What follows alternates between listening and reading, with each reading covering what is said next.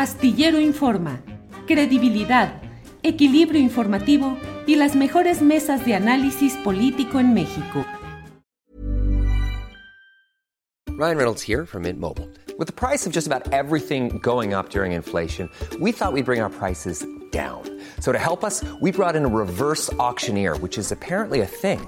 Mint Mobile unlimited premium wireless. Ready to get 30, 30, bit to get 30, bit to get 20, 20, 20, bit to get 20, 20, bit to get 15, 15, 15, 15 just 15 bucks a month. So, Give it a try at mintmobile.com/switch. slash $45 up front for 3 months plus taxes and fees. Promo for new customers for limited time. Unlimited more than 40 gigabytes per month slows. Full terms at mintmobile.com.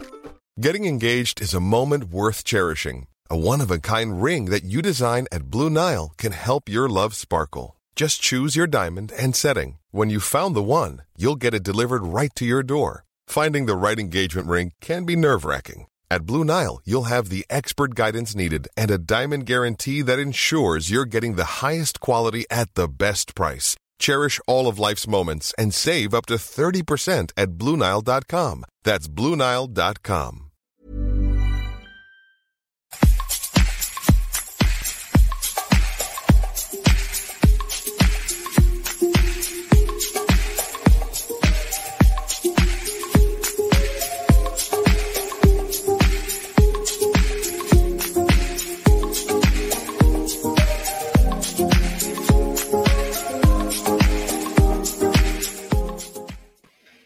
La una de la tarde, la una de la tarde en punto y ya estamos en Astillero Informa. Muchas gracias por acompañarnos en este programa correspondiente al martes 25 de enero de 2022. Muchas gracias. Tenemos hoy la información más relevante del día, mesa de periodistas, eh, noticias relevantes con Adriana Buentello y tenemos desde luego, pues hoy una entrevista, una plática, un diálogo más bien eh, extenso con el doctor Lorenzo Meyer, con quien vamos a hablar de muchos temas uh, eh, relevantes de este momento político que vivimos. Eh, vamos a platicar, como lo hacemos otras veces, con soltura y cómo van saliendo los temas. Mientras tanto, déjeme comentarle que vamos a tener hoy varias... Eh, la información correspondiente a la movilización nacional de periodistas en protesta por el caso de Lourdes Maldonado en Tijuana. La convocatoria ha funcionado, hay una gran eh, respuesta a nivel nacional. En decenas de ciudades del país va a haber algún tipo de movilizaciones. En la Ciudad de México a las 8 de la noche.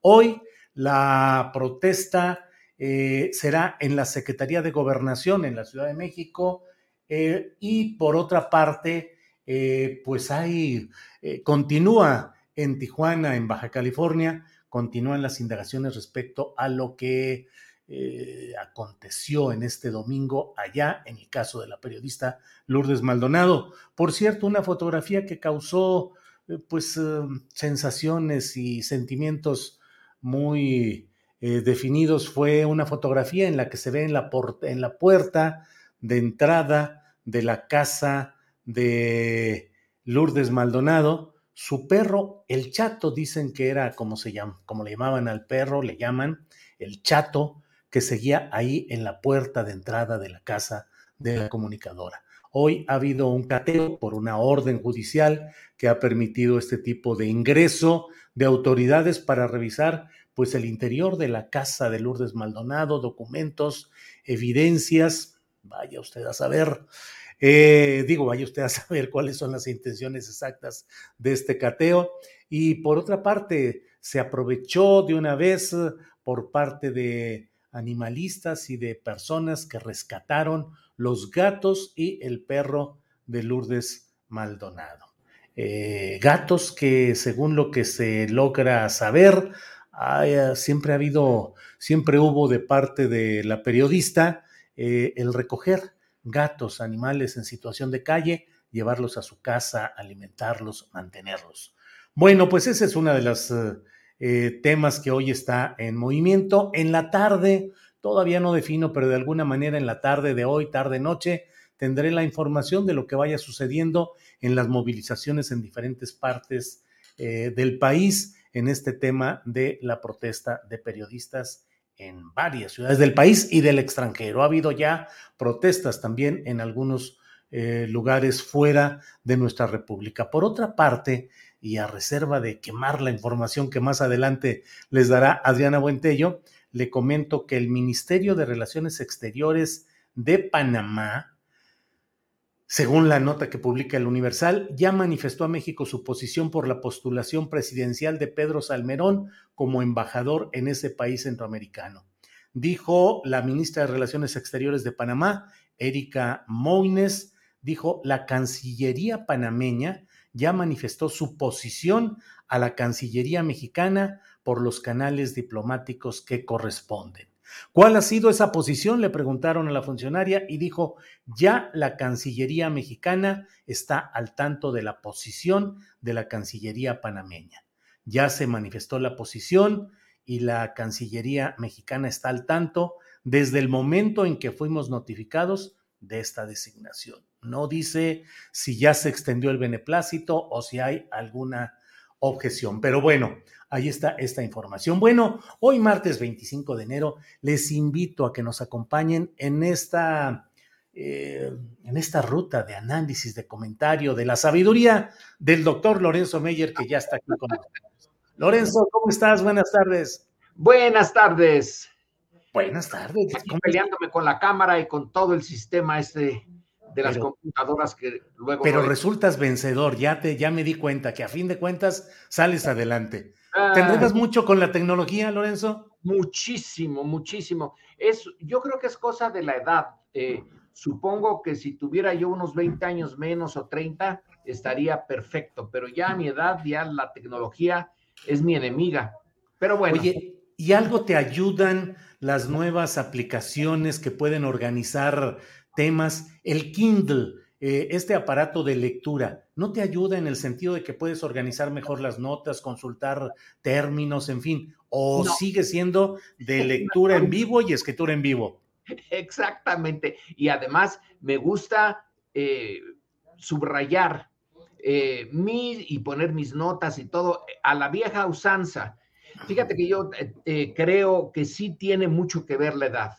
Un eh, gran profesor del Colegio de México, eh, nunca pudo usar la máquina de escribir, siempre escribió con pluma fuente. Luego eh, yo ya pasé de la máquina de escribir a la computadora, pero tengo mis limitaciones. Es la edad. Es la edad. ni modo.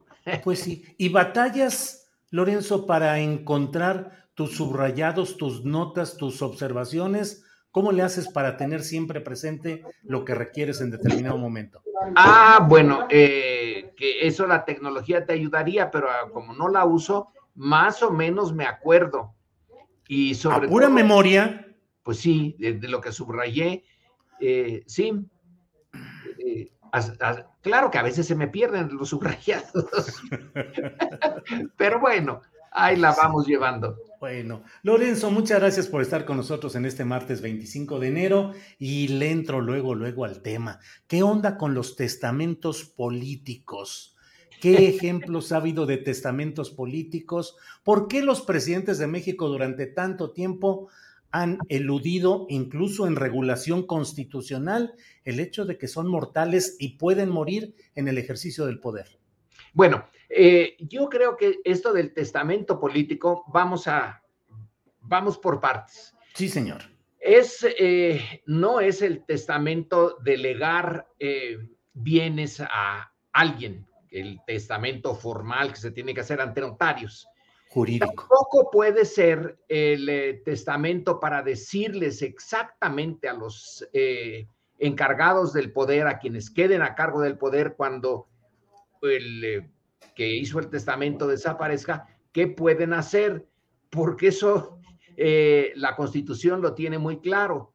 El testamento político debe ser, me imagino yo, un mensaje en grandes términos sobre la naturaleza del eh, proyecto que el presidente desarrolló mientras estaba en, en su poder hacerlo y sugerirle eh, a la sociedad en general algunas cosas que según su experiencia y según el proyecto deben de hacerse. Vamos a poner un ejemplo más o menos histórico, más o menos claro, el de George Washington. Bueno, él no se murió en la presidencia, pero dejó la presidencia. Eh, que conste que hubo una corriente que quiso que él se quedara, que se hiciera rey. Eh, pero bueno, teniendo en cuenta que había luchado por un, contra un rey y por una república, entonces Washington a la hora de irse de la presidencia, digamos que hace su testamento político, da un mensaje en donde le dice a su pueblo que, por ejemplo, algo que no siguió el consejo, que no se meta en problemas eh, externos, que su política externa sea muy prudente y que no se meta en los problemas eh, de Europa. Bueno, ahorita fíjate cómo está la cosa en Ucrania y ya los Estados Unidos enviaron ocho mil tropas a Ucrania, desoyendo el Consejo de Washington. Pero Washington no se lo imaginó a Estados Unidos como una gran potencia, ni menos como la superpotencia. Entonces, el testamento es un, yo no le veo mayor importancia que un documento en donde se condensa la experiencia de alguien que ya recorrió la mayor parte del camino de su vida, lo sabe, está consciente y tiene una preocupación por el destino final del país. Como una cartilla moral post-mortem. Exactamente.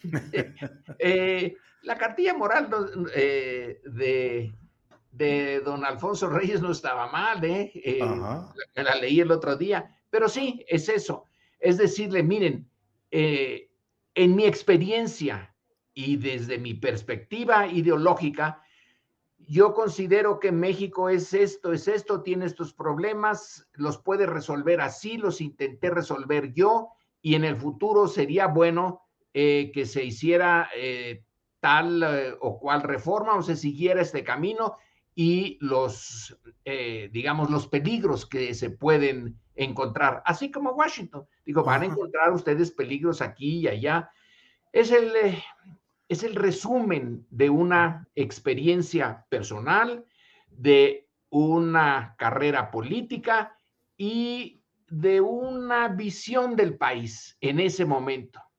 Claro, las cosas cambian, cambian mucho y estos testamentos quedan como documentos históricos, eh, interesantes, importantes, pero eh, no va eh, a determinar el futuro del país. Los testamentos de un individuo que tiene propiedades y que no se las puede llevar al otro mundo, cuando lo deja, sí, sí afectan el futuro material de su familia, de sus amigos, etcétera. Para fulano tal cosa, para perengano la casa, tal dinero, pero en el caso del testamento político, eh, es cierto que Lenin había eh, eh, dejado bien claro que no debía de permitirse que Stalin tomara el poder. y mira, se encuentra el testamento, Stalin lo sustrae y no valió nada. Eh, Lenin quería dejar otra, eh, otro tipo de personas al frente de la Unión Soviética. Así que, aun cuando se den reglas muy claras o órdenes muy claras, bueno, la realidad es que el que hizo el testamento ya no está. Claro. No puede hacer nada. ¿Qué antecedentes hay de presidentes mexicanos que hayan hecho testamento político? Se habla de López de Santana y de em, el general Cárdenas. Sí, el general Cárdenas, bueno, no es eh, precisamente un testamento, pero sí hay un documento en un ideario. Eh, no, además del diario, el diario Digo, un ideario, un ideario. Ah, un ideario, porque tiene su diario. Y en el diario eh, se encuentran las cosas más, eh, pues, peculiares. el registro de cuántos kilómetros recorrió ese día, junto con otras explicaciones por decisiones tomadas o problemas que se le presentan. Es una mezcla.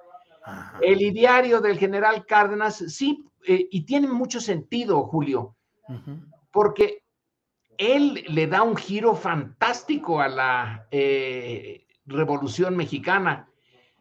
Cárdenas no estaba, digamos, programado para entrar eh, como un gran actor.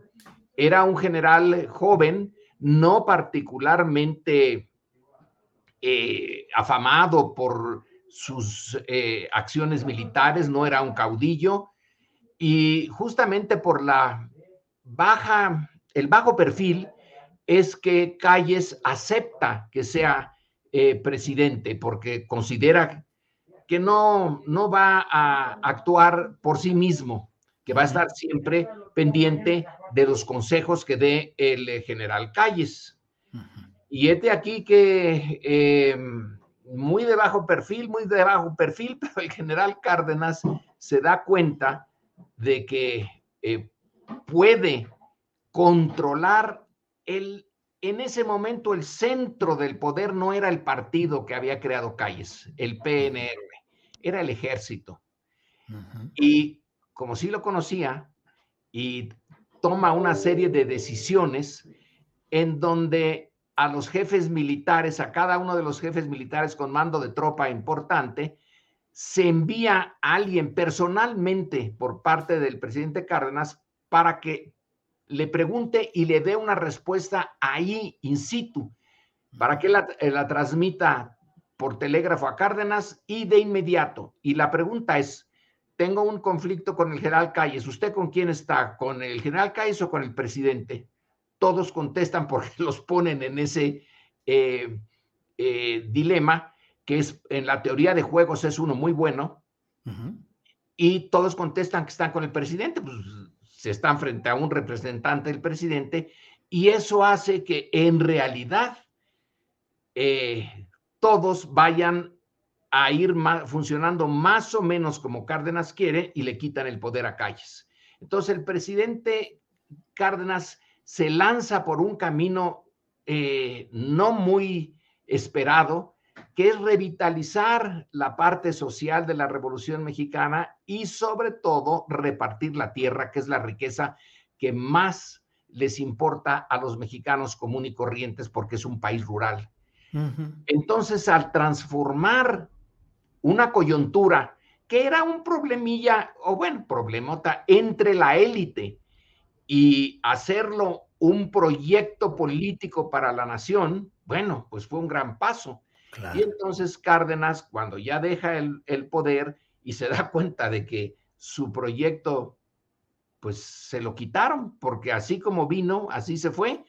El sistema estaba hecho para otro tipo eh, de eh, política y él hace un, un documento en donde pone énfasis en lo que, en la parte eh, de transformación que requería el país que él había empujado con la esperanza de que se retomara en el futuro ese camino, que alguien desde la presidencia, como él lo hizo, tomara el camino de la transformación social de México en favor de las clases mayoritarias. Bueno, es un buen testamento, pero eh, la verdad es que el cardenismo sobrevivió y sobrevive hasta ahora todavía, pero no influyó ya en la marcha del país. Lo hicieron a un lado. Sí. Eh, Lorenzo, pues que es un riesgo también del obradorismo si tomara una decisión equivocada en 2024. Sí, y, distinto, Julio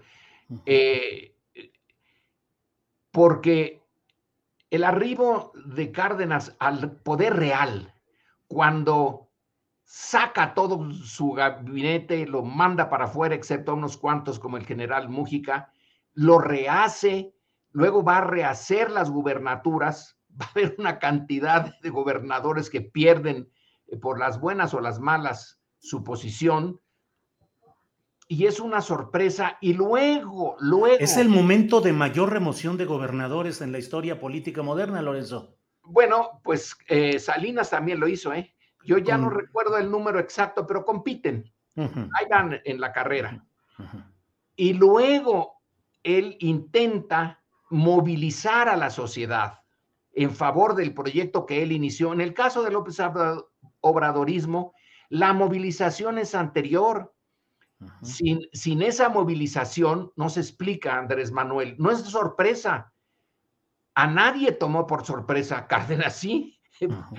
Eh, luego Calles en el exilio estaría lamentando sí, que le tomaron el pelo, que no era ese general tan fiel que él creía.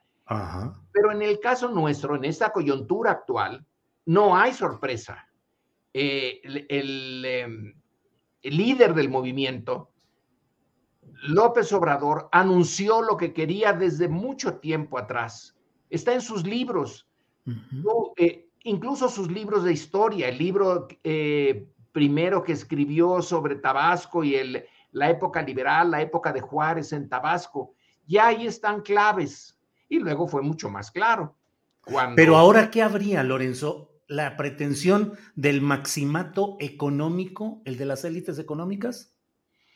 Bueno, a ese no le podemos llamar eh, maximato el, eh, en el sentido estricto. Aquí fue alguien que estaba, que se apoderó por un tiempo del aparato del gobierno y manejó el, el gobierno y influyó en el régimen, influyó en todo. Aquí el poder económico, los poderes fácticos, sí, sí han de estar esperando, eh, han de estar viendo el reloj todo el tiempo, ¿cuándo es el 2024? Porque ahí ya se le acaba, eh, se vuelve calabaza otra vez el carruaje de la 4T y volvemos a la normalidad. Ya no hay vuelta a la normalidad puede ser que no se logre lo que Andrés Manuel en el testamento de que estamos hablando y que suponemos que es una visión futura de México, ah, no se logre, pero tampoco se logrará volver a, la normalidad, entre comillas, del pasado. Ya se les fue ese periodo histórico. Ahora tienen que contar con que la sociedad mexicana puede que no se movilice eh, y exija la continuidad del López Obradorismo, pero tampoco va a aceptar cosas como Peña Nieto eh, o fraudes a los Salinas. Está ya mucho más movida, más viva, eh, más plural, aunque los poderes fácticos puede ser este Slim o Salinas Pliego o los nombres que eh, la REA, etcétera, van a seguir siendo muy importantes, el grupo de Monterrey, etcétera. Pero ya no tendrán esa capacidad de aislarse en una eh, burbuja, ponerse por encima de la sociedad y desde ahí mover los hilos, sin siquiera realmente acercarse mucho a esa sociedad, viviendo en una atmósfera eh, muy, muy diferente de la que eh, respiran y viven los mexicanos comunes y corrientes.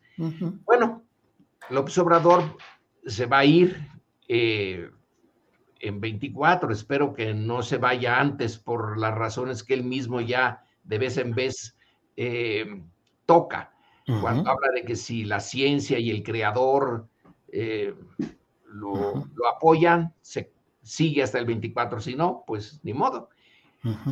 Pero el, eh, eh, el cambio que introdujo ya no les va a permitir una manipulación tan, pues tan obvia como por ejemplo Salinas, ¿no? Él sí eh, pudo eh, mover los hilos muy bien y los grupos económicos se entendieron con Salinas.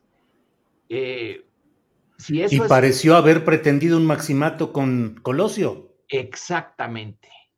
Él es lo que más se acerca a eso del maximato. Pero tú ves, Julio, es una pregunta, eh, que esa algo, la esencia de esa fórmula política se pueda volver a repetir. No, no, yo creo que esa administración de Carlos Salinas el pensamiento económico que mantuvo, incluso la clase política en lo general. Creo que hay más eh, supervivientes de otras administraciones u otros grupos políticos que del propio salinismo en la estructura actual con todo y que tengamos eh, personajes como Marcelo Ebrard, que proviene más específicamente del camachismo, pero yo veo que no hay capacidad de reimplantar eh, una corriente como la de Salinas, hombre inteligente, pero catalogado como muy perverso y muy repudiado en, el ámbito social, eso me parece, Lorenzo. ¿Y la, y la actitud de la sociedad mexicana? Sí. Pues eh, sí aceptó el fraude del 88 y no hubo eh, eh, una reacción en contra y la mano dura y muy sabia para ese tipo de políticas de, de Salinas con eh, eh, nuevos programas y gasto público, etcétera, se impuso. La privatización le dio dinero al erario, creó o fortaleció grupos de poder fuera del gobierno que le apoyaron, tuvo una buena relación con la iglesia que le apoyó, la iglesia católica. El cogobierno con el PAN, con Diego Fernández como operador. Eh, con lo cual cambió la naturaleza del pan. Pero ahora veo más complicada la sociedad mexicana, afortunadamente, que no hay forma de predecir cómo se va a, mover, pero ya no va a ser la sociedad pasiva eh, que por mucho tiempo eh, caracterizó al sistema político mexicano. Eh, antes de Cárdenas y después de Cárdenas, incluso durante Cárdenas, también Cárdenas pudo moldear mucho esa sociedad. Pero ahora está muy complicado, además, la información que tiene.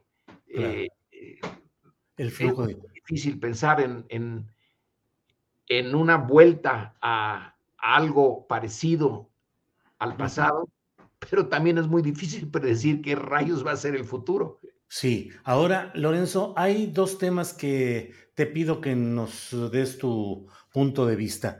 Me parece a mí que en este arranque de 2022, de pronto el escenario que se que tiene los matices de los tambores de guerra electorales rumbo a 2024 y está desatado lo político. Y sin embargo, me parece que hoy han sido instalados de pronto y a tambor batiente dos temas, el económico en el cual podemos ver los problemas derivados de Banamex, de la situación de Salinas Pliego, la inflación, los riesgos laborales. Y por otro lado, la instalación de una agenda de nota roja, el caso del niño o del bebé de Puebla, casos muy estremecedores que pareciera que por sí mismos o por estrategia política, no lo sé, de los adversarios de López Obrador, pareciera que se está creando un ambiente muy complicado en el cual clases medias y sectores no suficientemente informados y críticos pueden percibir que hay descomposturas graves y que se está generando una situación problemática en lo económico y en lo social en cuanto a seguridad y desbordamiento de esa violencia. ¿Cuál es tu punto de vista, Lorenzo? Bueno, puede que sí, eh, y que hay un eh, grupo en clases medias y en clases altas que desearía ya acabar con eh, el López Obradorismo y dice esta sociedad está muy dividida, está muy polarizada, lo de el bebé de Puebla, etcétera, cualquier cosa. Pero ¿cuál es su capacidad real para llevar esa, eh, ese enojo? Porque es, cuando tú ves las redes sociales, que yo veo muy poco, los el lenguaje, los insultos, etcétera, pues probablemente estaban también presentes en el pasado, pero como no había redes sociales y la prensa estaba eh, bien controlada, pues no lo veíamos.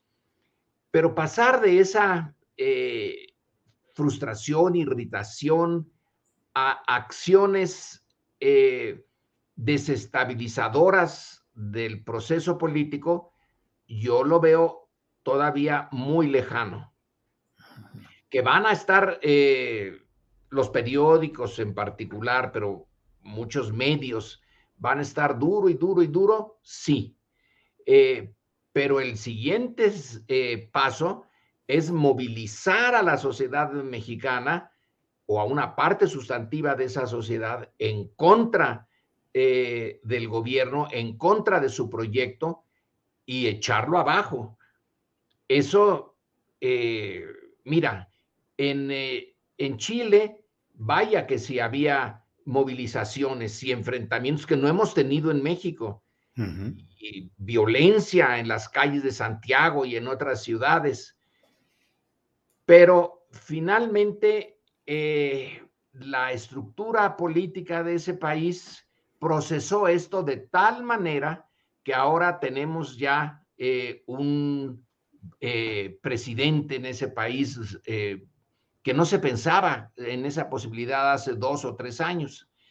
Bueno, en México hay esa misma eh, rabia, pero en sectores más de clase media que por ahora no salen a las calles y en Chile lo lograron por la vía de la elección, entonces hay que esperar, tendrán que esperar, yo supongo, hasta el 2024 para que en la elección eh, se movilicen y lleguen a tener el control de la estructura de gobierno y defender al régimen que ahora ven bajo ataque. Y que van a estar enojadísimos, sí, sí, sí, no hay duda. Y es un problema el de la violencia del el crimen organizado. Eh, esta, Julio, ese, ese, ese tema, eh, más que el niño de Puebla o el bebé de Puebla, el crimen organizado que tiene a su disposición una enorme cantidad de dinero y de armas. Ese es el punto que a mí sí me, eh, mm, me preocupa porque es el único poder que tiene la capacidad de desafiar en la esencia eh, al, gobierno, tomando áreas, regiones en donde gobiernan ellos o cogobiernan, porque pueden matar a alguien aunque el gobernador y la estructura formal eh, estén ahí, pueden tomar decisiones de vida o muerte sobre eh, algunas personas, algunas regiones, pero eso no lo solucionó ninguno de los gobiernos del régimen anterior y este tampoco. Lorenzo, en otros países estos grupos de los que estamos hablando del crimen organizado han tenido relaciones políticas con segmentos de derecha, paramilitares o incluso de izquierda, con guerrillas, por ejemplo.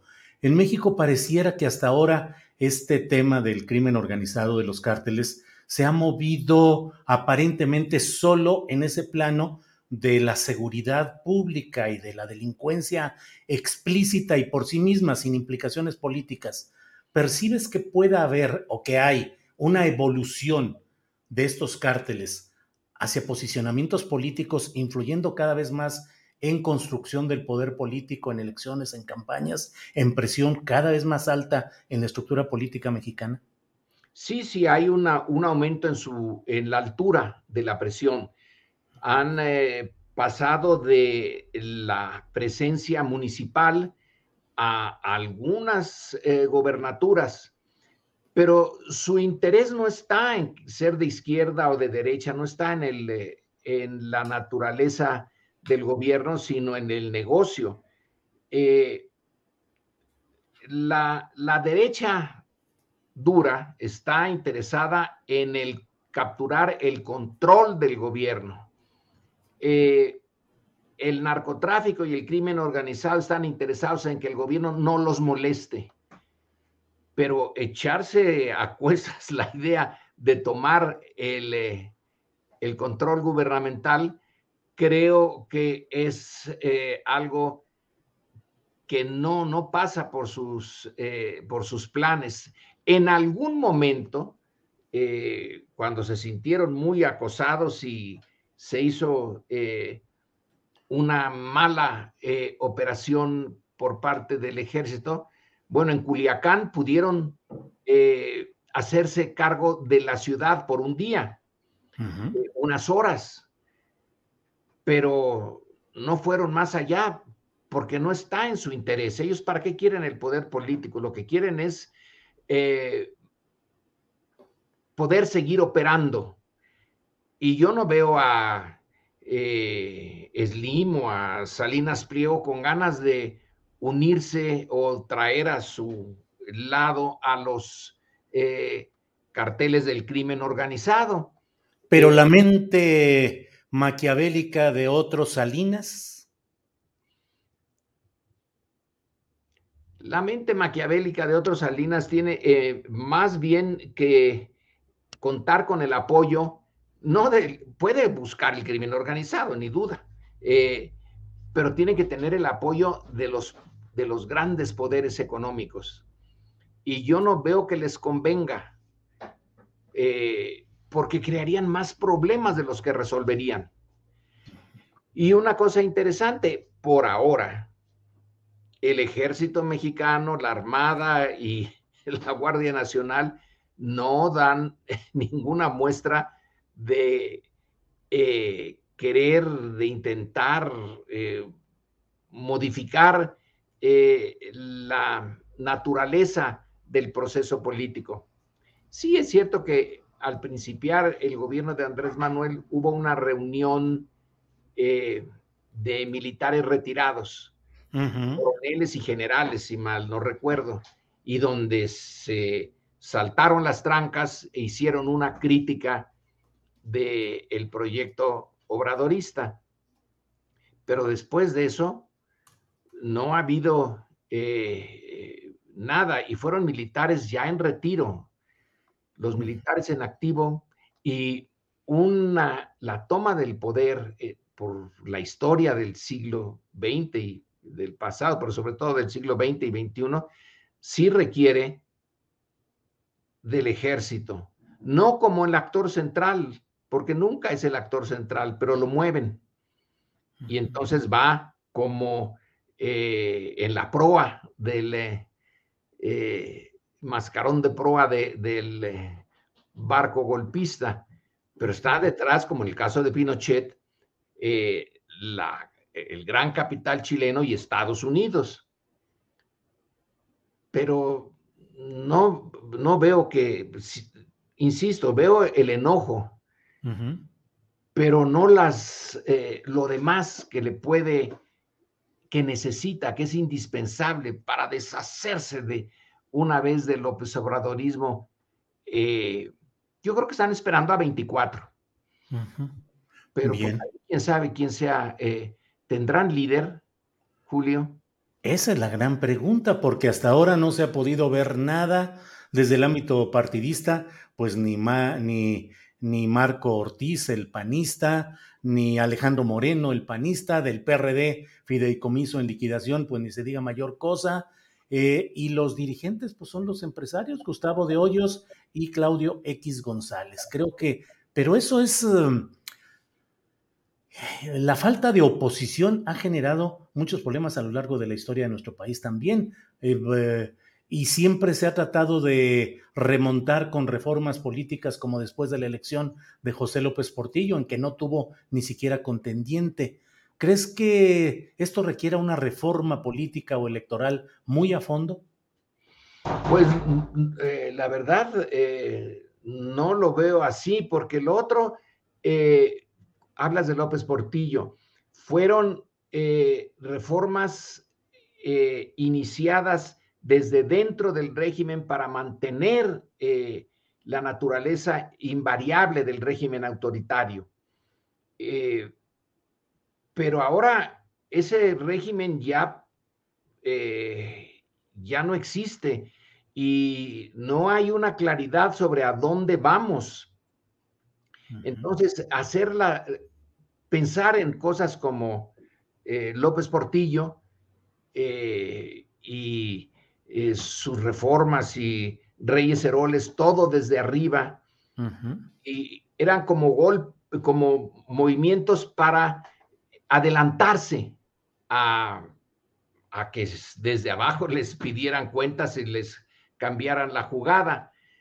Eh, pero aquí ya ese abajo ya se movió, eh, ya está más eh, complicado hacer el juego desde adentro y nada más adentro. Bien, pues Lorenzo, te agradezco mucho como siempre la posibilidad de poder platicar. se me quedó una pregunta que ya por falta de tiempo la podemos dejar para otra ocasión. Preguntarte si un testamento político como el de AMLO podría ser alguna forma como la que Franco dejó en España de decir que todo lo dejaba atado y bien atado y dejó organizado todo para el funcionamiento de la sociedad hasta hoy. No, pero se le vino abajo cuando eh, a Carrero Blanco, que era el almirante que él había eh, propuesto, eh, ETA lo mandó a los cielos directamente cuando le puso la bomba abajo de su coche y lo atado, bien atado, quedó desatado. Eh, ¿Y cuánto tiempo duró un verdadero franquista al, frente de España? Muy poco tiempo. Luego, eh, desde dentro, los propios franquistas, eh, o que habían sido franquistas, pero mucho más jóvenes, aceptaron el cambio y la sociedad española se movió, se cimbró y ya sí quedan franquistas, claro que quedan, pero ya no son los que determinan la naturaleza de la vida pública eh, española. Lo atado y bien atado se desató muy rápido y esa es una lección. el proceso político es muy impredecible, sobre todo en épocas de cambio.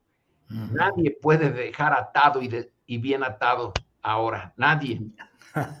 Bien, pues Lorenzo, como siempre, muchas gracias. Gracias por tu tiempo, por tu amabilidad y por tu sabiduría, que siempre apreciamos todos. estas pláticas contigo las hago sentado en un banquito escolar, escuchando al maestro. Gracias. Eh, espero que la tecnología, esta eh, maldita tecnología, no me vuelva a hacer lo que ahorita y que varias veces me lo ha hecho, que en el último momento tengo que estar eh, poniendo alambritos y ¡pum! No, no, no, no. Más, eh, seguramente avanzaremos ya en las próximas pláticas que tengamos. Lorenzo, muchas gracias y buenas tardes. Buenas tardes, Julio. que estés muy bien. Gracias. Hasta luego. Qué agradable plática con el intelecto del doctor Lorenzo Meyer. Es un privilegio y una gran satisfacción poder platicar con él. Bueno, mire, tenemos información antes de ir a otra, vamos a hablarle de un tema relacionado eh, bueno, ¿para qué le adelanto? Vamos ya con Adriana Buentello. Adriana, buenas tardes. ¿Cómo estás, Julio? Muy buenas tardes. Saludos a todos los que ya nos están viendo por acá. Eh, pues tenemos información, por supuesto, para darle continuidad a lo que está aconteciendo, aconteciendo, sobre todo en esto de las manifestaciones, de estas protestas por eh, pues toda esta situación que se está viviendo en el gremio periodístico, pues luego de que le quitaron la vida a pues Lourdes Maldonado. Julio, comentar que hoy en la conferencia mañanera el presidente se pronunció sobre este tema, dijo que va, pues, se va a investigar a fondo esta, esta, estos hechos y que pues no va a permitir, no, su gobierno no permite la impunidad. También dio a conocer eh, algo muy particular, Julio va a agregar en, dentro del informe de seguridad una nueva sección. Vamos a escuchar.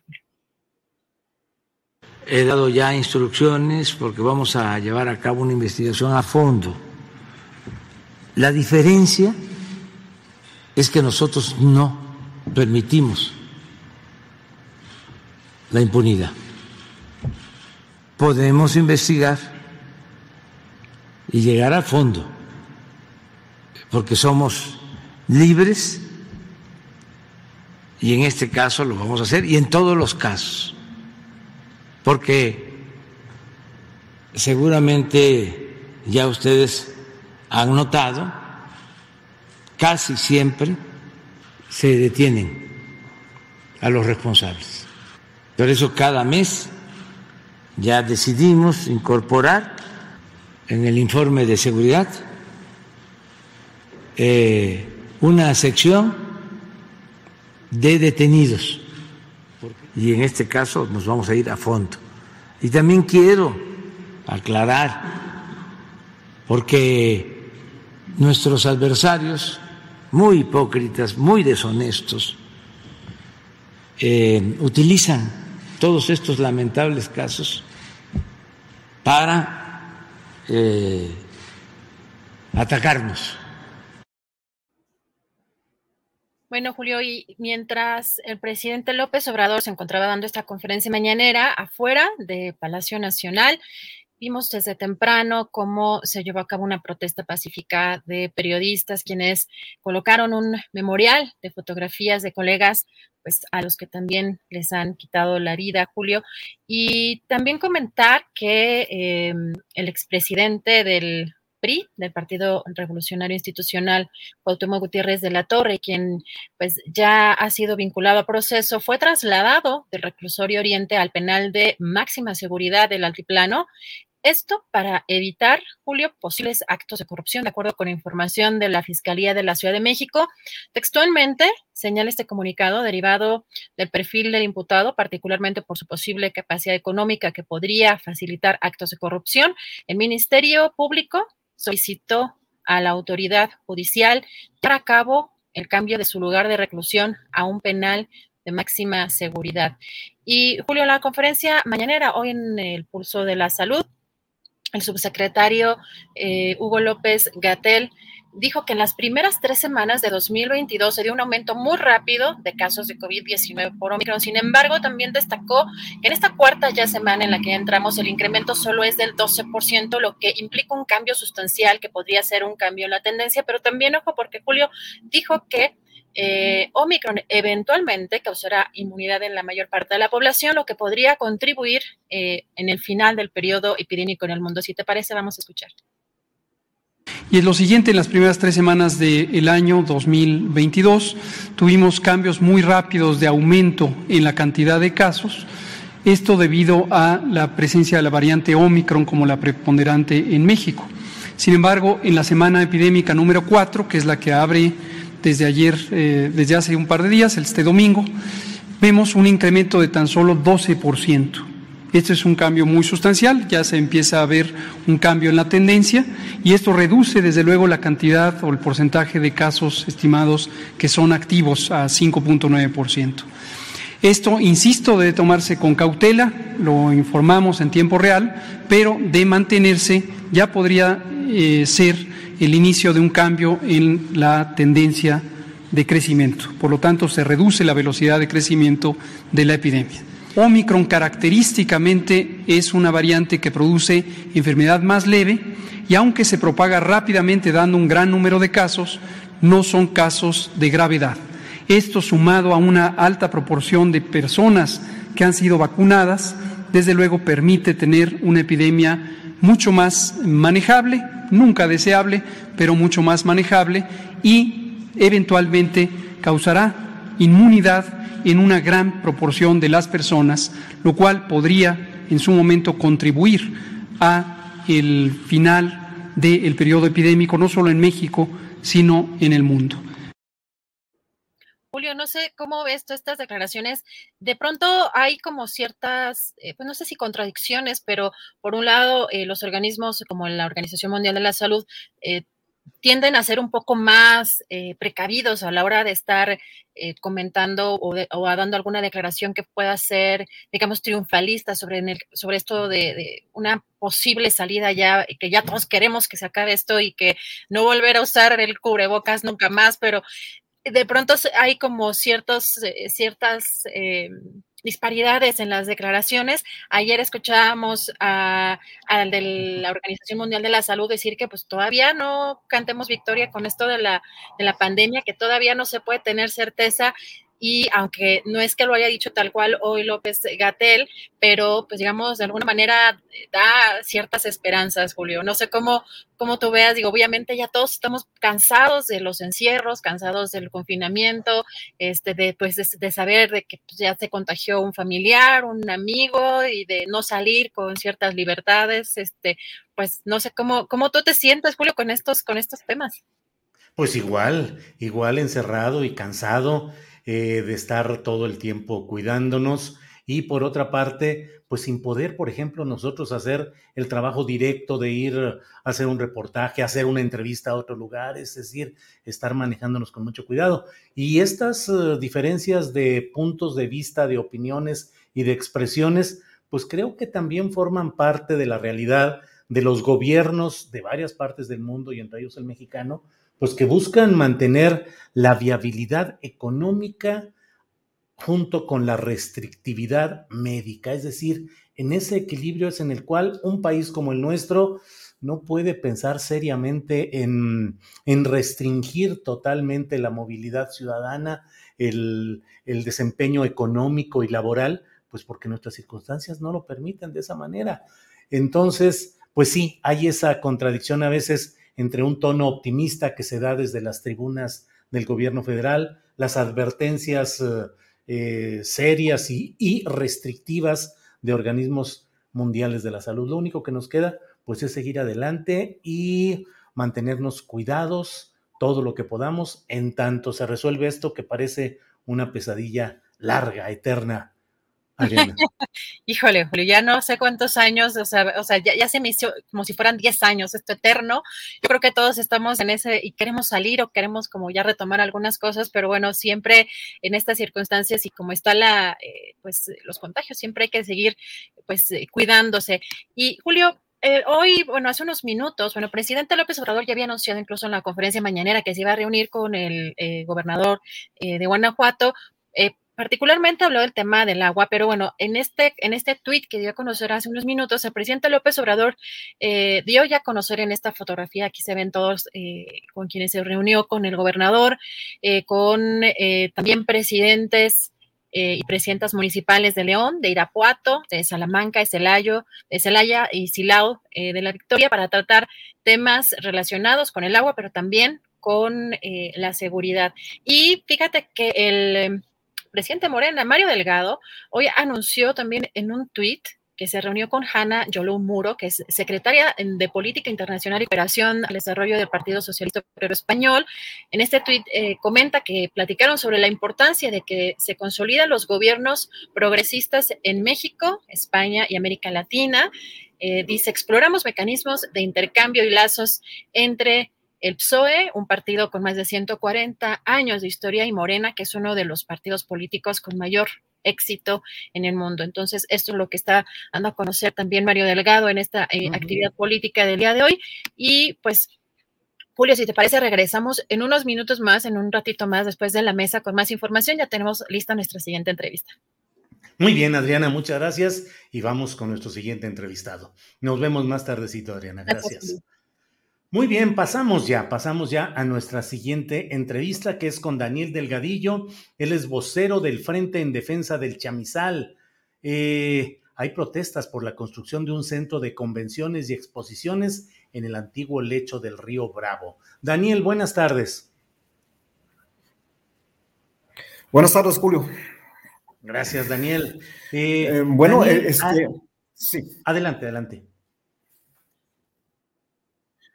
Sí, bueno, como lo decías, eh, eh, estamos eh, en contra de la construcción de un centro de exposiciones y convenciones en el antiguo lecho del río Bravo. el antiguo lecho del río Bravo es, es un espacio el más ecológico de, de la, Chantal.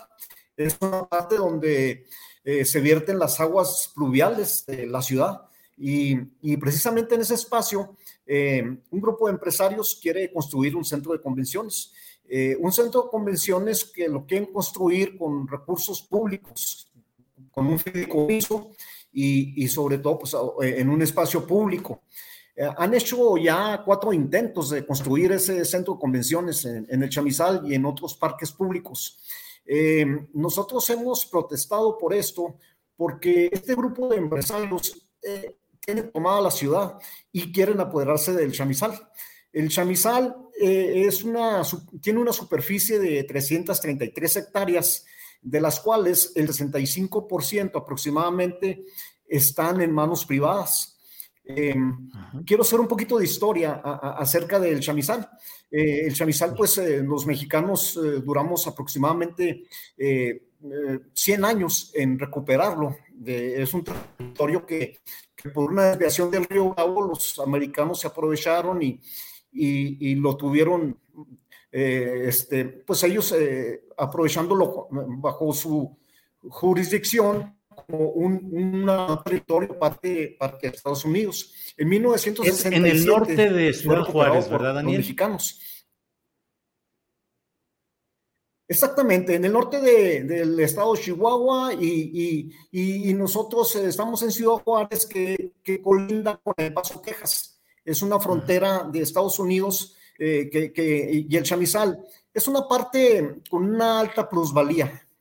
Eh, eh, y este grupo de empresarios se quiere apoderar de él, ya, ya, tiene 65% privatizado eh, de, de estos empresarios que se han apoderado a través de 11 administraciones municipales que les han permitido irse apoderando poco a poco. Nosotros tenemos calculado que el 15, aproximadamente 15 hectáreas por administración se le ha ido cediendo a, a la iniciativa privada que es un espacio público, es, es, un parque público federal que, debe ser recuperado por nosotros los ciudadanos, porque eh, ya no, aquí en Ciudad Juárez eh, estamos en una zona muy árida, no hay árboles, estamos, eh, el medio ambiente de aquí es, está muy descuidado y, este es un pulmón que pudiera darnos a nosotros, los ciudadanos, una, un mejor ambiente para vivir.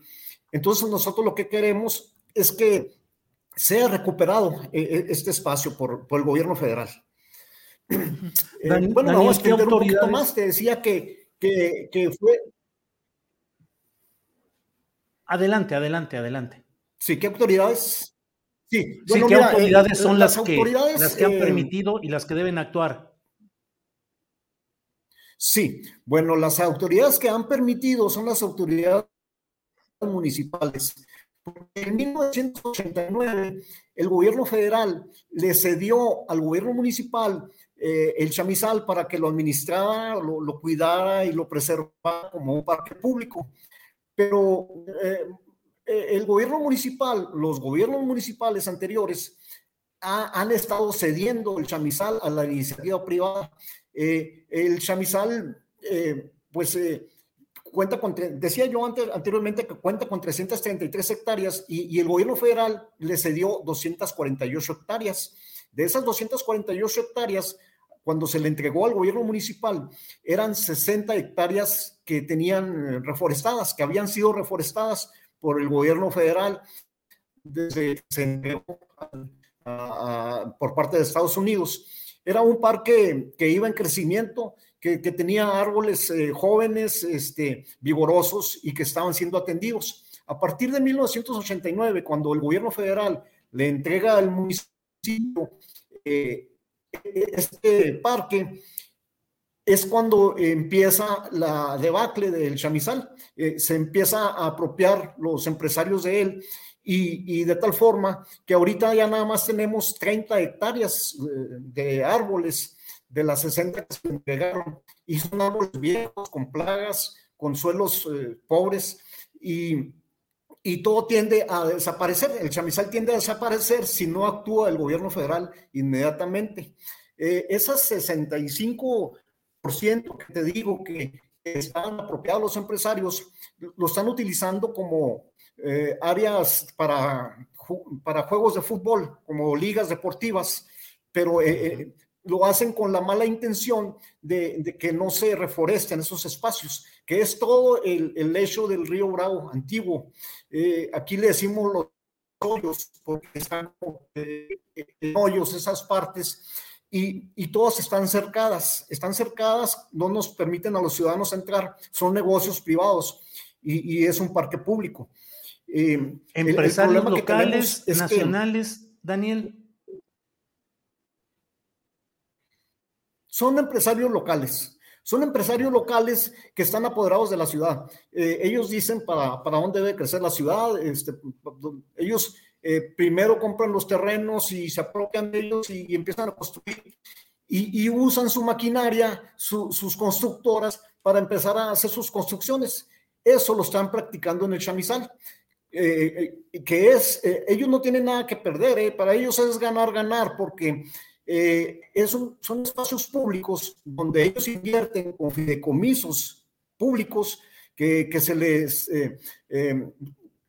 son los, los comerciantes, miles de comerciantes que, que están invirtiendo o, se les descuentan en, el predial una cantidad de dinero para mantener esos fideicomisos pero quien los aprovechan es un grupito de empresarios, de 10, 12 empresarios de aquí de la ciudad, gaseros, este, restauranteros, eh, pues personas que tradicionalmente son las que se han apoderado de, esta ciudad y, y, lo están haciendo en el Chaizal.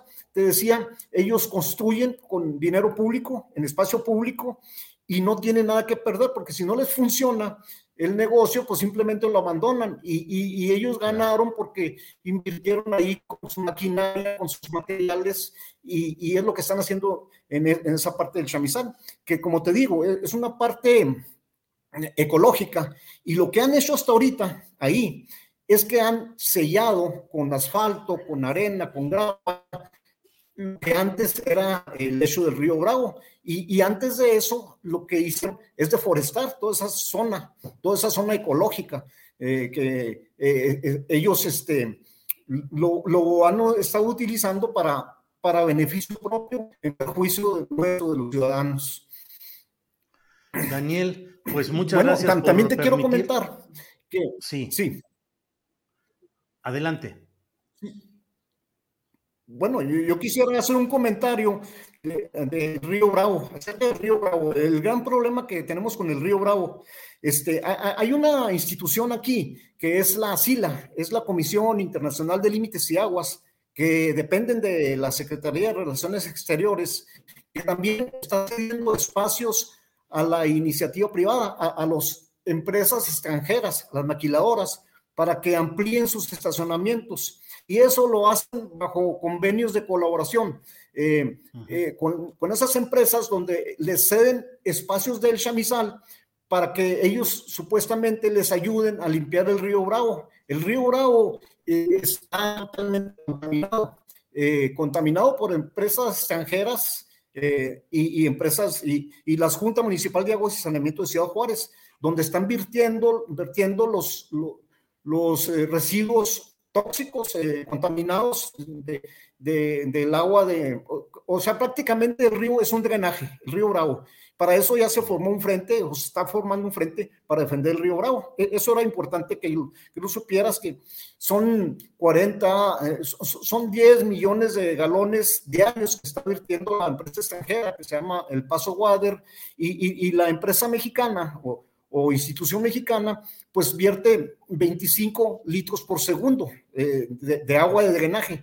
Entonces el, río está muy vinculado con el misal desde su origen y, por eso yo quería también hacer esa denuncia. ¿Cómo no? Daniel, pues muchas gracias por esta información. Estamos atentos. Cualquier otra cosa que haya, seguimos en comunicación. Muchas gracias por esta oportunidad, Daniel.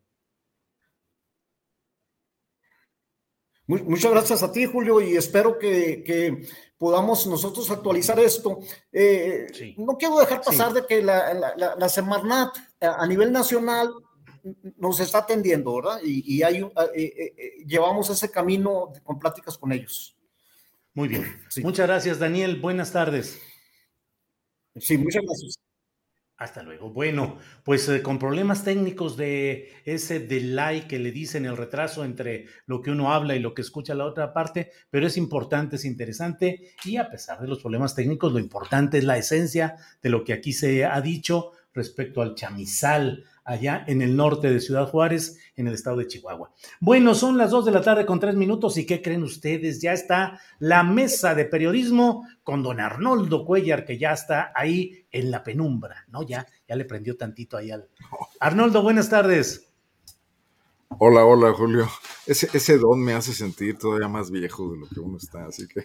Es jovenazo Cuellar, el chavo Cuellar. ¿Qué onda, Arnoldo? Bien. Temuris y Arturo, que son unos adolescentes, mira los cómo están sonriendo. Así es. Creo que no les ha tocado ni la segunda vacuna. bueno, Arturo Rodríguez, director de Notas sin Pauta. Arturo, buenas tardes. Buenas tardes, Julio. Como siempre, un gusto, un gusto coincidir en esta mesa espiritualmente joven. Espiritualmente joven, así es. Mantiene la esperanza puesta en el futuro y cree todo lo posible aún. ¿no? Eso, muy bien, Arturo. Temoris Greco, buenas tardes. Pues un gustazo con vos, como siempre, Julio, Arturo y sobre todo a mi querido Pibe Cuellar, que está aquí con nosotros. El Pibe Cuellar, el Pibe Cuellar. No, no hay que hacer tanto énfasis en lo espiritual, Arturo, también físicamente. También físicamente. Suena bueno, eufemismo. Sin eufemismo. Eh, Arnoldo Cuellar, ¿qué nos dices sobre la protesta nacional de periodistas que hoy se realiza, incluso en León, Guanajuato?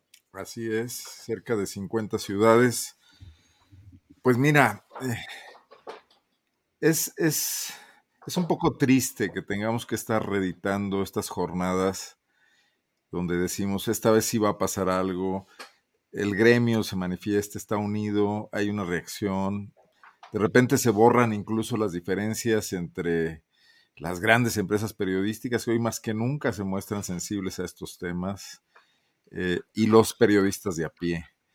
Pero lo hemos visto demasiadas veces no está pasando realmente nada para frenar el hecho de ser un país con un altísimo índice de violencia contra periodistas, violencia digital, violencia física y el extremo que es el asesinato.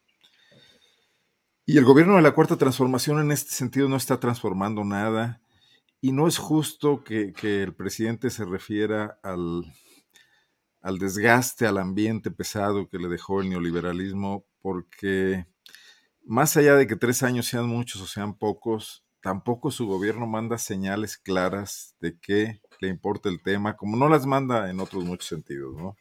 En el de los feminicidios, por ejemplo, en el de frenar la violencia contra las mujeres cuando avalan a funcionarios que evidentemente han sido ejemplo de conductas que no deberían darse en, ámbitos académicos o en ámbitos eh, gubernamentales, ¿no?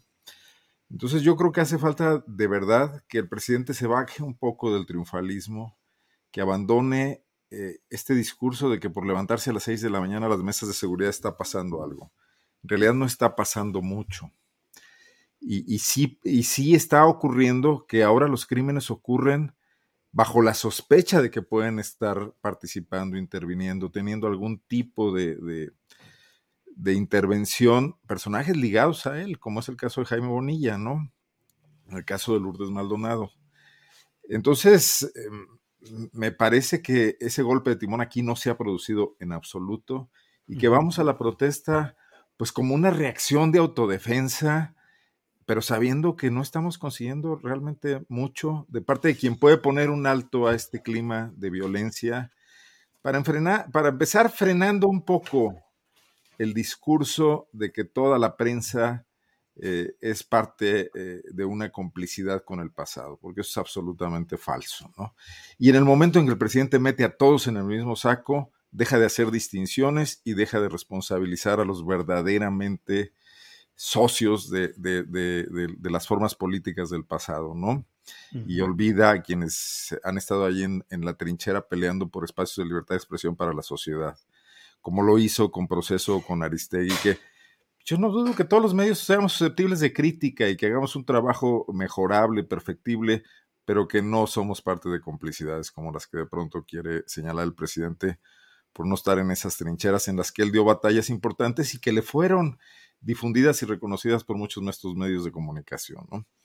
Entonces, creo que hay otros temas, además, que tampoco deben ser borrados por la cuestión de del extremo violento del asesinato, que son los temas de que sí hay diferencias en el periodismo mexicano entre quienes lo han utilizado como una palanca para sus negocios, que regularmente son los grandes inversionistas, y quienes hacen un trabajo profesional, esforzado, batallando, pasando de medio en medio, con malos salarios, tratando de hacer periodismo mejor, preparándose, yendo a cursos, aprendiendo nuevas técnicas, pero que topan siempre con esa realidad donde quienes tienen la manera de manejar medios de información como industria, no les interesa mucho profundizar en eso.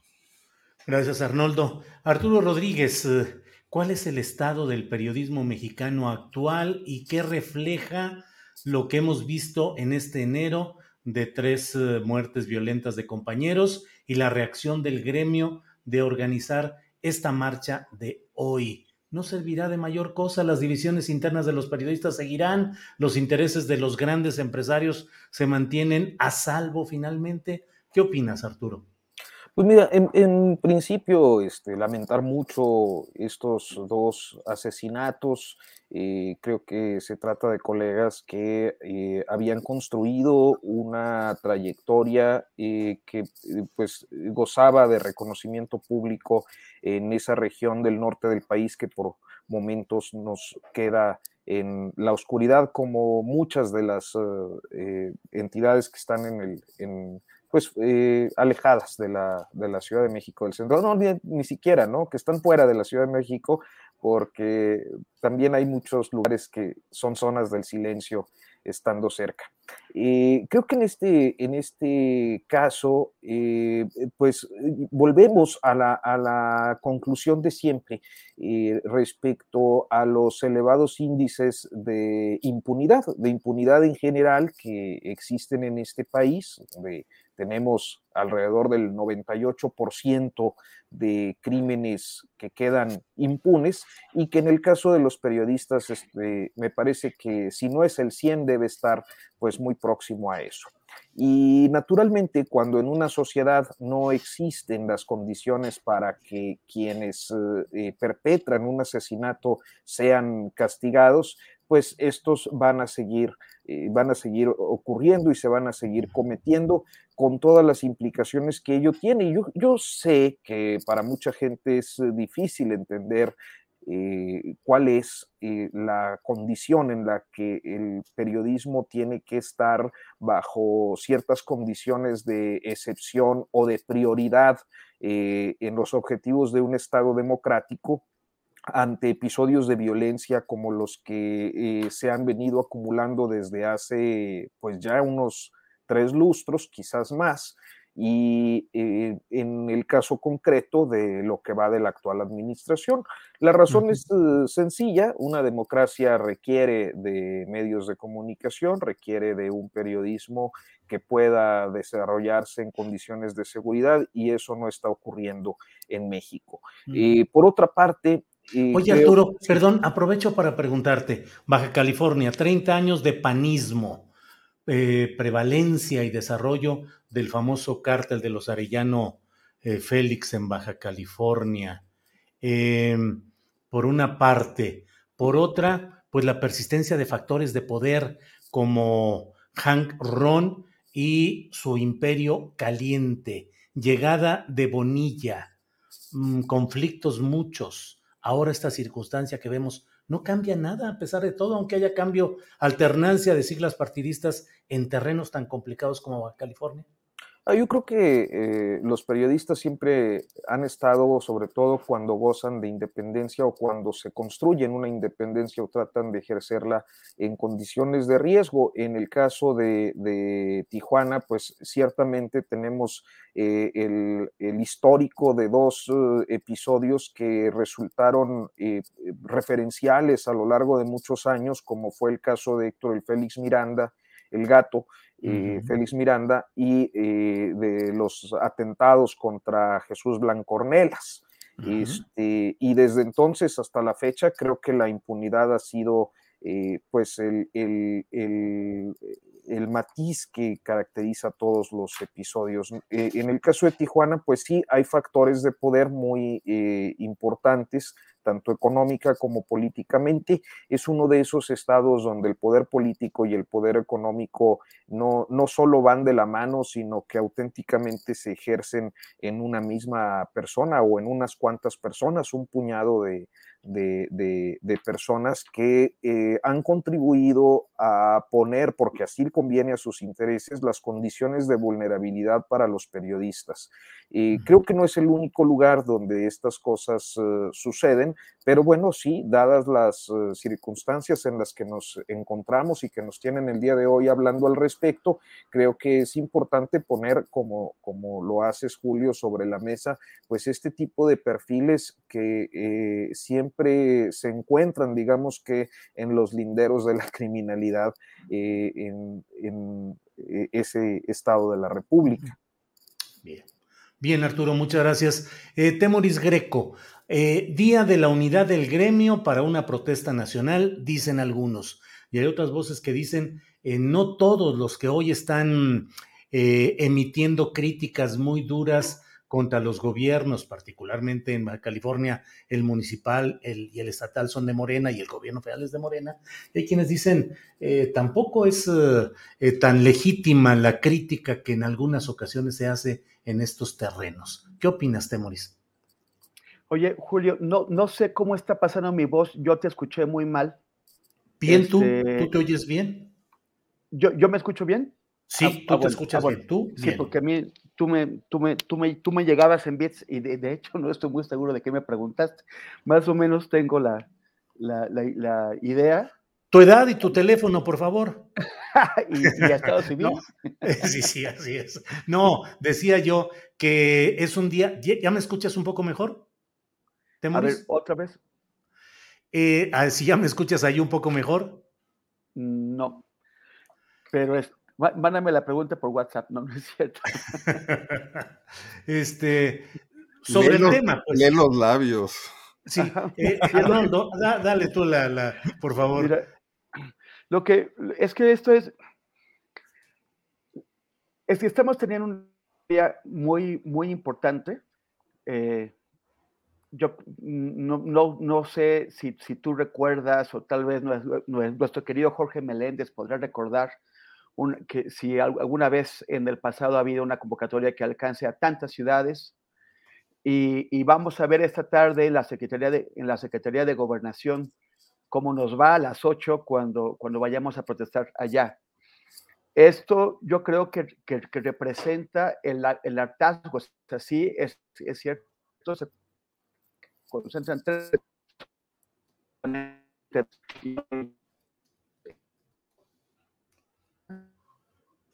Eh, Temoris se, se... Mi cámara. Este, mm, eh, vamos a, dejar un poco a Temoris para la siguiente ronda de preguntas ah. porque se congeló ahí su, su transmisión. Sí, bueno. Eh, Arnoldo, Arnoldo Cuellar, em, ¿Qué opinas sobre esa discusión que se está dando hoy de si todos los periodistas finalmente tenemos que dejar a un lado divisiones y problemas? Ya lo planteabas tú un poco en el comentario anterior de cómo pues finalmente los grandes empresarios son los que siguen predominando en muchos de estos terrenos. Eh, ¿Qué opinas de esa evolución política en Baja California y de la mm, gubernatura de Bonilla y lo que hoy se está viviendo por allá, Arnoldo? Bueno, el propio, eh, el caso está, está vivo ahí porque Bonilla es dueño de medios de comunicación. Entiendo que Lourdes Maldonado le demandó laboralmente por una cuestión de un noticiero, de un medio de comunicación en el que ella participaba.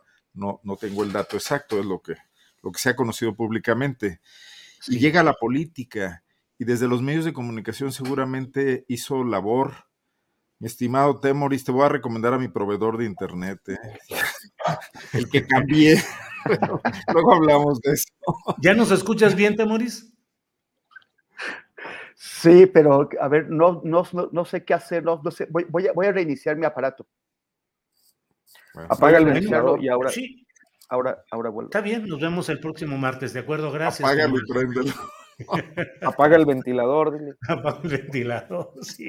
Arnoldo, por favor. Arturo decía que los medios eh, forman parte esencial, son parte sustantiva. No puede haber una democracia sin medios de comunicación, que es que esto lo tenemos claro, bueno, de la idea de democracia que proviene de esta historia de Occidente, pues, de, de a partir de, la, de la ilustración y de las democracias modernas surgidas a, a la luz de eso, los derechos humanos, eh, la participación de los derechos universales, además, que, tardó años en, ser equitativo y que aún no se logra. Tan solo recordemos que las mujeres obtuvieron el voto en, algunos países hace 100 años y en, México incluso hace menos, hace 60 años, ¿no? Entonces, esta, esta batalla hay que darla fuertemente, pero esos medios de comunicación también tendrían que ser democráticos. Para poder aportarle a la democracia, tendrían que ser ellos mismos eh, defensores de los valores de esa democracia internamente. O sea, tendrían que respetar a sus trabajadores, tendrían que tomarse decisiones más colegiadas. Y eso raramente lo vemos, no lo vemos en ningún medio. Y son miles las historias. ¿Por qué Loret de Mola no se pudo quedar en Televisa a ejercer su crítica contra López Obrador? Televisa no lo quiso ahí para no ensuciar su relación con el presidente y lo mandó afuera, seguramente bajo algún tipo de acuerdo, seguramente no desprotegido.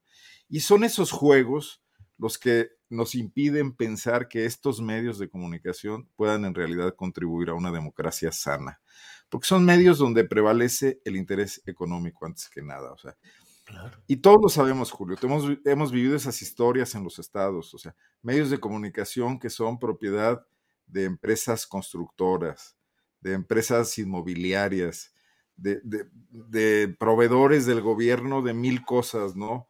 y que obviamente van a negociar eh, o van a estar en los medios bajo esa intención. Ni siquiera es que en algún momento la libertad de expresión se limite porque choque con los intereses de los corporativos a los que pertenecen los medios, sino que son medios diseñados específicamente para ser usados como ariete para obtener eh, una tajada del pastel del presupuesto público. Entonces, tenemos, tenemos medios defectuosos y democracia defectuosa. Eso no veo por dónde en este momento podemos mejorarlo. Y tiene razón López Obrador. El problema es que no es lo mismo el reportero de Reforma del Universal que se para ahí a hacerle una pregunta que le dictaron sus editores a, a Ili Ortiz, ¿no? O a Junco de la Vega, absolutamente. Y ahí es donde el presidente cometió un grave error. Eh, eh, y, por ejemplo, tampoco los medios de comunicación del Estado en este momento tienen una particularidad de tener una vocación por esa, por esa, por, esa, por esos valores democráticos, y ahí está el ejemplo de Notimex para verlo, ¿no? Entonces sí estamos metidos en un grave problema, y el hecho de la violencia que hoy, que hoy nos saca a la calle no tiene por qué eludir o ocultar el otro debate público que debería ser permanente y que hay que seguir dando, ¿no? Muy bien, gracias Arnoldo. Ahora sí nos escuchas, Temoris. As a person with a very deep voice, I'm hired all the time for advertising campaigns. But a deep voice doesn't sell B2B, and advertising on the wrong platform doesn't sell B2B either. That's why, if you're a B2B marketer, you should use LinkedIn ads. LinkedIn has the targeting capabilities to help you reach the world's largest professional audience. That's right, over 70 million decision makers all in one place. All the big wigs, then medium wigs, also small wigs who are on the path to becoming big wigs. Okay, that's enough about wigs. LinkedIn ads allows you to focus on getting your B2B message to the right people. So, does that mean you should use ads on LinkedIn instead of hiring me, the man with the deepest voice in the world? Yes. Yes, it does. Get started today and see why LinkedIn is the place to be to be. We'll even give you a $100 credit on your next campaign. Go to linkedin.com slash results to claim your credit. That's linkedin.com slash results. Terms and conditions apply. Ryan Reynolds here from Mint Mobile. With the price of just about everything going up during inflation, we thought we'd bring our prices down. So to help us, we brought in a reverse auctioneer, which is apparently a thing. Mint Mobile unlimited premium wireless. Ready to get 30, 30, bit to get 30, bit to get 20, 20, 20, bit to get 20, 20, bit to get 15, 15, 15, 15 just 15 bucks a month. So, Give it a try at mintmobile.com/switch. slash $45 up front for 3 months plus taxes and fees. Promo rate for new customers for limited time. Unlimited more than 40 gigabytes per month slows. Full terms at mintmobile.com.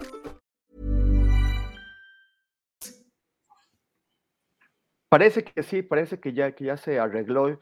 Yo creo que sí es cuestión de guanajuatizar mi, mi, mi Wi-Fi. Sí, o bien nos manejamos por lenguaje de señas, un poquito. sí.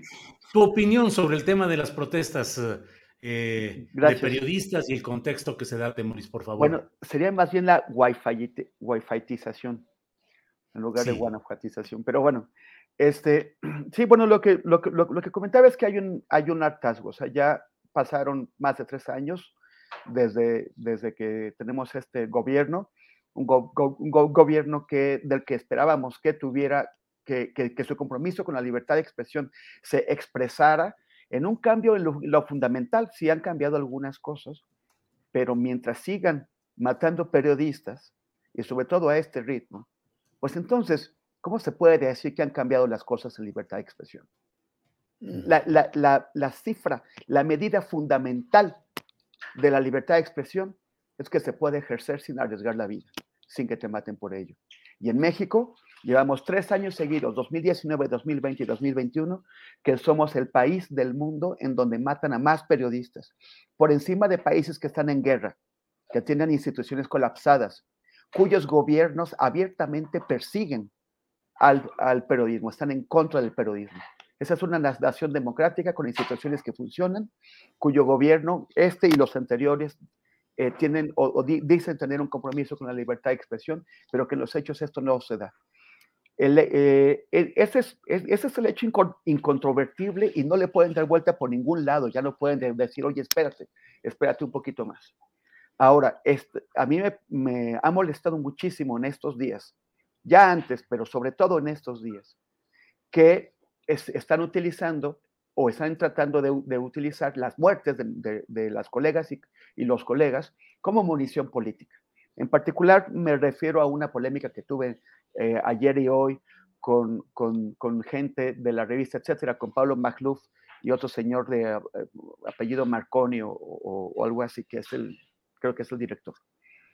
Y, y, estos, estos, eh, eh, esta, esta revista tiene una lista de asesinatos de periodistas. Curiosamente, esta lista coincide en los secciones anteriores, Calderón, eh, eh, Fox y Peña, coincide con lo que las organizaciones especializadas, serias como Reporteros Sin Fronteras, el Comité para la Protección de Periodistas y Artículo 19, eh, con, sus cifras de asesinatos de periodistas.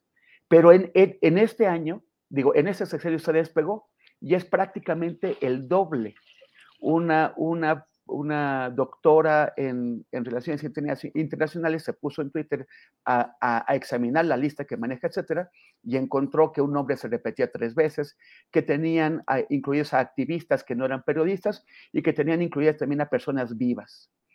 Pero el, caso es que están intentando magnificar, doblar la cifra de periodistas para tramposamente crear la sensación de que en, en, en ese sexenio eh, matan como al doble de periodistas de los que mataban en los sesiones anteriores. Eso es una mentira, ya es una sinvergüenza, porque están, eh, están intentando aprovecharse de los caídos para hacer política, para engañarnos, para mentir.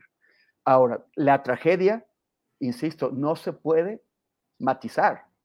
La tragedia con los números como están, los reales, los verdaderos, los que esas organizaciones han, han, han, han elaborado a partir de investigaciones serias, son bastante trágicos. Y esto no va a cambiar, sobre todo si persiste la impunidad, la impunidad que es casi total, la certidumbre de que si matas a un, periodista te vas a, a, salir con la tuya porque ni siquiera te van a molestar. Ya he mencionado aquí un caso que estamos trabajando de Francisco Pacheco, en el que hace casi seis años de su asesinato no han eh, eh, ni siquiera ido a, a, entrevistar a los sospechosos, ni han hecho la, la reconstrucción eh, de, de, los, de, los, hechos, la mecánica de hechos, no han hecho nada. Y, esto es, para que eso pueda cambiar, lo, lo, fundamental, lo clave, es que la Fiscalía Especializada en Atención a, a, Delitos contra la Libertad de Expresión, la FEADLE, haga su trabajo. Pero esa, esa fiscalía que fue creada eh, por Calderón y que, y, que, y que, después siguió durante todo el, el, sexenio de Peña Nieto, esa fiscalía fue, fue creada para, para ir pateando la, el, el, bote, para la simulación, para hacer como que trabajan sin que realmente trabajen. Y, y, y, y, ese es el mismo diseño, esa, esa fiscalía tiene, tiene la misma gente, el mismo personal y no solamente eso, el mismo titular. Ricardo Sánchez Pérez del Pozo fue puesto ahí por Peña Nieto y fue mantenido ahí por Alejandro Gertz Manero. Por eso no se mueven las, las, las, cosas. Este, este hombre ni siquiera recibe a las víctimas. Las víctimas tienen citas periódicas, a veces mensuales, a veces trimestrales, con sus agentes para, para, para ver qué avances hay. No les dan ningún avance. Solicitan ver al titular, a, a ese señor Sánchez. Nadie lo recibe. Solamente lo, que ocurre después de un rato es que les cambian a la gente del, del, Ministerio Público. En el caso que estamos tratando ya es el cuarto cambio de un agente del Ministerio Público y cada vez que llega uno nuevo es vuelve a empezar. Darle tiempo para que se empape del caso y todo eso. Es solamente dorarnos la píldora, es vernos la cara. Eh, mientras no cambie eh, por completo esa fiscalía especializada, la FEATLE, no, va, no van a dejar de matar periodistas en México porque la impunidad va a permanecer como hasta ahora casi al 100%. Gracias, Temoris. Arturo Rodríguez, pues hay otros temas eh, calientitos en el ambiente político, académico. Eh, ayer la parte de la comunidad del CIDE se manifestó, incluso los estudiantes bloquearon eh, un tramo de la carretera México-Toluca en protesta porque se dieron los cambios en el estatuto, en los estatutos del propio CIDE, en un largo proceso de pelea que se ha dado en este terreno. Votaron a favor los representantes del gobierno federal, salvo la secretaria de Economía, Tatiana Cloutier, que votó en contra, eh, y el representante del Colmex, que igualmente votó en contra. ¿Cuál es tu valoración de lo que está pasando ahí, Arturo Rodríguez? ¿Es un tema que irá hacia la baja o que puede eh, prender con más fuerza? Bueno, y, creo que ya lo hemos hablado en su oportunidad. Creo que el problema con el CIRE es que se encuentra en dos dimensiones. Una es la que en efecto le han señalado desde el gobierno y desde quienes apoyan al presidente López Obrador y a su equipo de trabajo, que es eh, pues el enquistamiento de una élite que toma decisiones, que ha, ocupado cargos públicos, especialmente arrogándose la representación ciudadana en los últimos 20 años, eh, consiguiendo eh, pues generar una suerte de casicazgo que incide eh, sobre todo en, estos órganos autónomos. Y por otra parte, la, ciertamente la necesidad de que una institución de educación superior goce de autonomía y esa autonomía pues va en función de idealmente eh, un mejoramiento eh, del estado de la libertad de cátedra específicamente y, como parte de eso, pues la garantía de que suceda así a partir de una autonomía de toda su estructura. ¿Qué es lo que yo creo? Que el CID es una institución pequeña, pero que debido a la presencia de muchos de sus académicos, tiene un cierto efecto en la opinión pública. Y este efecto, naturalmente, se ha convertido en uno de los eh, eh, eh, estandartes que otras universidades e instituciones de educación superior están volteando a ver y creo que ese podría ser en algún momento el problema político para el gobierno de México. Si las universidades públicas de este país, si otras instituciones de educación superior empiezan a profundizar o a radicalizar los reclamos que básicamente tienen que ver con presupuesto y que no en todos los casos eh, podemos decir que son injusticias. Yo creo que hay eh, ciertamente muchos excesos en las universidades y en los propios casicazgos que las autonomías eh, pues han facilitado. Y objetivamente, hablando de lo que pudiera sumar eh, en algún momento dado eh, el CIDE con otras instituciones de educación superior, creo que sí pudiera convertirse eh, pues en una situación conflictiva problemática para la actual administración. Hasta el día de hoy me parece que ha sido muy focalizado y su misma condición de élite les ha permitido les ha impedido encontrar eh, vasos comunicantes con otras instituciones de educación superior que en este momento pues también están acusando eh, diferentes eh, acciones gubernamentales que sienten perjudican pues la normalidad en, en, las comunidades universitarias. Entonces yo creo que el conflicto del CIDE podría terminar más o menos pronto a menos de que eh, se genere esta, eh, este movimiento o, un eventual movimiento de suma de otras universidades e instituciones educativas. De lo contrario, pues es, es eh, menor, es focalizado, es eh, pues lo que ha sido hasta este momento, un, un movimiento un poquillo fifí. Un poquillo fifi. Arnoldo, ¿qué opinas de este tema del CIDE? Bueno, yo, yo, a mí no me gustaría entrarle al tema por el lado en sí del CIDE. O sea, yo creo que es una comunidad, por, por más pequeña que sea, que tiene derecho a defenderse de lo que considera una intervención muy desasiada por parte pues, de un aparato de Estado, encabezado en este caso por CONACID. A mí me gustaría analizar el lado de lo que significa como síntoma de este gobierno. Yo creo que López Obrador no ganó el poder por una revolución armada, lo ganó por una elección y eso significa entrarle a una institucionalidad donde si se quieren hacer cambios, como es claramente su idea y como lo planteó, tiene que haber una forma de procesarlo, una, una tecnología del poder, del manejo del poder, ¿no? Y me parece terrible que armen este barullo en un lugar tan focalizado, tan pequeño, tan eh, ubicado como el CIDE, modificando sus estatutos para nombrar a un funcionario, que no creo que sea la última coca del desierto. Eh, me parece muy bien que la 4T intervenga a un lugar que considera que es eh, ajeno, diferente a su ideología y que es algo que debe de cambiar, pero habría una forma de hacer eso, habría transiciones, habría que hacerlo sin levantar tantas olas y tantos aspavientos, porque hay cambios mucho más importantes en el país que requieren todo el enfoque de la Secretaría de Gobernación, del propio presidente de la República, que, atorarse en estas pequeñas cosas. Entonces, no me preocupa que salgan a la calle los del CIDE, etcétera. Me preocupa que en el gobierno no haya eh, la sabiduría o la sapiencia para enfrentar estos problemas y resolverlos de acuerdo a sus objetivos. Podremos discutir los objetivos si sería otra cosa, pero sacarlos adelante, con menos desgaste del que están enfrentando esta y muchos otros asuntos, ¿no? Eh, entonces, sí, sí me preocupa esta, esta forma nichiana de hacer política a martillazos, ¿no? Sí. Gracias, Arnoldo. Eh, Temoris Greco, se están haciendo mal las cosas en el CIDE, refleja un estilo de mm, gobierno, de hacer las cosas eh, equivocadamente. ¿Cómo ves el tema del CIDE, Temoris? Sí, yo, yo pues en la línea del, del pibe Cuellar.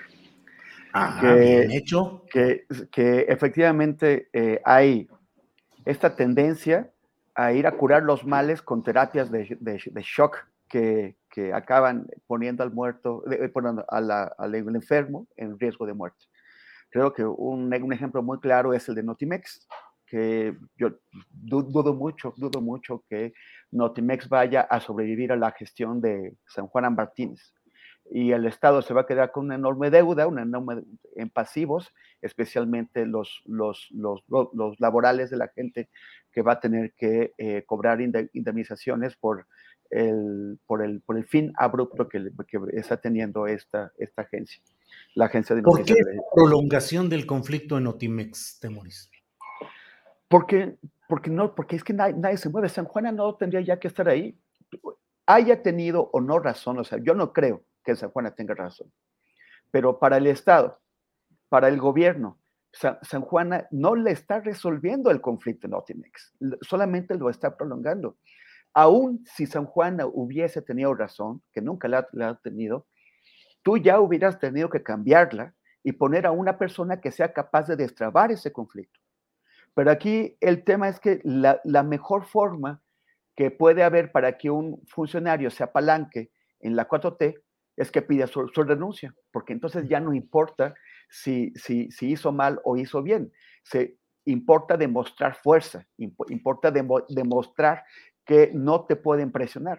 Entonces, El tú pides la renuncia. De autoridad. Así es, tú, tú pides la renuncia de alguien y entonces ese alguien se va a caer así, haga lo que haga y pase lo que pase. Eh, y, y en, el, caso de lo de, o sea, bueno, pero también estas, estas terapias de, shock, pues es lo que vimos, por ejemplo, en el tema del abasto de medicinas, que, que, a mí me parece muy bien que hayan ido a, romper con todas esas cadenas de corrupción con los, con los proveedores. Me parece muy bien indispensable, necesario, es justicia fundamental. y, además también cuidar un poco el bolsillo. El, problema es que, es que eso ha tenido víctimas, ha tenido toda la gente que todavía no eh, tiene eh, acceso a, los medicamentos que necesita. El caso de los niños con cáncer es, es muy duro, eh, ha, habido cuestionamientos sobre qué tanto es real ahí o no, pero lo, que, lo que sí es cierto es que todavía a tres años no se resuelve el tema del abasto de medicinas, de, medicamentos, y eso necesariamente, inevitablemente impacta en, la, en, las vidas de muchísimas personas. Y en el caso de CIDE, sí hay una élite ahí. Eh, busca el recambio, pero, el, CIDE es una institución que merece un respeto y merece un, respeto a sus procedimientos internos y también a la capacidad de la comunidad de tomar de, las, las, las, decisiones también. Tú no puedes llegar y dar un manotazo y, y decir los pongo en orden y después quejarte porque la comunidad reacciona. Si yo hubiera sido alumno del CIDE, o sea, como lo hicimos en la, en, la UAM, de, donde salí yo, cuando hubo cosas que no nos gustó, protestamos. Y en aquella ocasión, quienes hoy critican a los alumnos del CIDE nos aplaudían, porque en aquel tiempo pensaban que eh, toda lucha estudiantil era legítima. Y ahora resulta que ya no les gustaron las luchas estudiantiles. Bien, Temoris, gracias. Arturo Rodríguez, Arturo, hay otro tema que también pues tiene muchos pero sí. Muy, brevemente, porque creo que lo de Temor es muy importante, esta, esta parte final. Nada más comentar, para antes de salir de este tema, que eh, el, conflicto es que tú no puedas sacar adelante a un funcionario y, cuando no, es precisamente, y cuando no logras hacer, armas todo un borlote de esta magnitud. ¿Quién está haciendo los consensos internos? Porque si para simplemente en una escuela que además es exactamente FIFI, no, proclive al conflicto, creas este lío, ¿qué va a pasar cuando te confrontes con los grandes intereses que todavía faltan por modificar en este país? O sea, esa es la preocupación central. Si no hay manera de hacer esto, ¿cómo vamos a lograr las grandes transformaciones que no están logradas de ninguna manera? Perdón, adelante Arturo. Gracias, gracias Arnoldo. Además, recuerden que de eso se trata, que tengamos interacción, que interrumpamos, que planteemos lo que, lo que corresponda. Yo no soy más que un agente de tránsito aquí, dando el paso a uno o a otro. Arturo Rodríguez, el tema de la elección sindical en el de los trabajadores petroleros, una pasarela en la propia conferencia mañanera y la presencia dominante de Ricardo Aldana del grupo de Carlos Romero de Champs de quien se dice que tiene las posibilidades de, resultar electo en la misma medida en la que varios miembros de las corrientes, de la corriente de Romero de Champs, quedaron ya en dirigencias seccionales del Sindicato de Trabajadores Petroleros de la República Mexicana. Tu punto de vista, Arturo, por favor. Con, mucho gusto, Julio. Nada más eh, para cerrar el tema del CIDE, eh, yo sí quisiera precisar cuando hablamos de una élite del CIDE, hablamos de un grupo de académicos que lograron no solo mantener el control del CIDE, sino incrustarse en diferentes institutos como el de transparencia, como el Sistema Nacional Anticorrupción, pero no solo eso, sino que estuvieron al servicio de, durante los sexenios pasados, este grupo de élite de eh, aquellas estrategias gubernamentales que pretendían lavarse la cara frente a episodios penosos. Voy a poner ejemplos muy concretos respecto al CIDE, a la gestión de, Enrique Cabrero en su oportunidad y posteriormente de López Ayllón. Me refiero concretamente a que, por ejemplo, cuando el gobierno de Enrique Peña Nieto hace frente a la situación de Ayotzinapa, ofrece un plan de reforma de justicia cotidiana y el CIDE presto, pronto va a, generarle los uh, consensos para esa reforma que servía para lavarse la cara. Eh, en el caso de la Casa Blanca y de los episodios anticorrupción, este mismo grupo de académicos ahí andaban de pronto en Palacio Nacional celebrando el Sistema Nacional Anticorrupción cuando los propios académicos y además cualquier observador como nosotros o como cualquier ciudadano se daba cuenta de que no era más que un lavado de cara del presidente ante los escándalos de corrupción tremendos que habían marcado su administración. Entonces, de algún modo me cuesta un poco de trabajo asumir que todos estos académicos que jamás eh, levantaron la voz, ante la imposición de López Ayllón, ante el manejo casi gil de, de Cabrero, que, que además eh, hasta donde me quedé tenía pendiente por ahí cuentas por resolver en su gestión en CONACIT, eh, verlos ahora como víctimas de un episodio autoritario cuando ante otros episodios autoritarios donde sí había reparto de ciertas prebendas, eh, involucramiento en programas y proyectos gubernamentales que naturalmente implicaban recursos y presupuesto, sean ahora vistos como víctimas de, de un ramal, o sea, no sé, es, ese es mi punto de vista. Yo respeto naturalmente todo movimiento en defensa de la autonomía y de la educación y estoy muy de acuerdo con todos los nobles ideales de, del sistema educativo en este país, pero creo que no podemos disociar quiénes son estos grupos dominantes eh, y qué es lo que han estado generando en estos, en estos uh, años eh, de cambio de administración eh, en comparación con lo que sí hicieron en el pasado. Respecto al sindicato petrolero, muy rápidamente, porque creo que... Arturo, si quieres... sí. No, no, no, fue muy interesante. ¿Me permites dejar para la siguiente ronda lo del sindicato petrolero? Por supuesto. pasar ahorita este tema del CIDE, que me parece que dices cosas que son muy, muy de, de atender. Temonis Greco. Temonis, creo que Arturo nos lleva a un tema central de todo esto. ¿Cuántos de los que hoy enarbolan las banderas del cambio, de la modificación, de la denuncia del poder, fueron silenciosos cómplices del pasado y ahora son los críticos más desatados. Lo veo en el terreno del, de la movilización periodística de hoy, en la que hay muchos personajes absolutamente cómplices del poder, silenciosos, acomodaticios, enriquecidos, y que hoy están denunciando a los malvados gobiernos por todo este tema efectivamente grave del periodismo y que efectivamente requiere eh, atención de los gobiernos, no más excusas, no más rollos, atención real. Pero, ¿en qué momento estamos en la que muchos de estos personajes aprovechan las circunstancias para convertirse en súbitos opositores antes beneficiarios. Sí, sí, bueno, eso es, es clarísimo, ¿no? Lo hemos visto con cada causa, todas las causas que antes denostaron o en el mejor de los casos ignoraron, ahora de pronto se convierten en muy, muy importantes para ellos. Eh, hay que ver cómo reaccionaron, por ejemplo, con el, con el, con el feminismo, ¿no? Eh, siempre han, han, mantenido, ah, o sea, los, los mismos que han mantenido el sistema patriarcal eh, de, de, del sistema político mexicano, de, de pronto ya eran feministas. Y, y, hasta estaban muy dispuestos a darles el día a las mujeres para que, para, que, para que estuvieran en el paro de las mujeres, pero eso sí, ninguno dijo, vamos ahora sí a tomarnos en serio el tema del acoso sexual en mi empresa, ninguno dijo, vamos a a, tomarnos en serio el, tema de la brecha salarial que perjudica a las mujeres adentro de mi empresa. Vamos a abrir los puestos directivos a las mujeres en mi empresa. O sea, cambios de, profundidad no, pero sí salieron velozmente a montarse en, ese caso.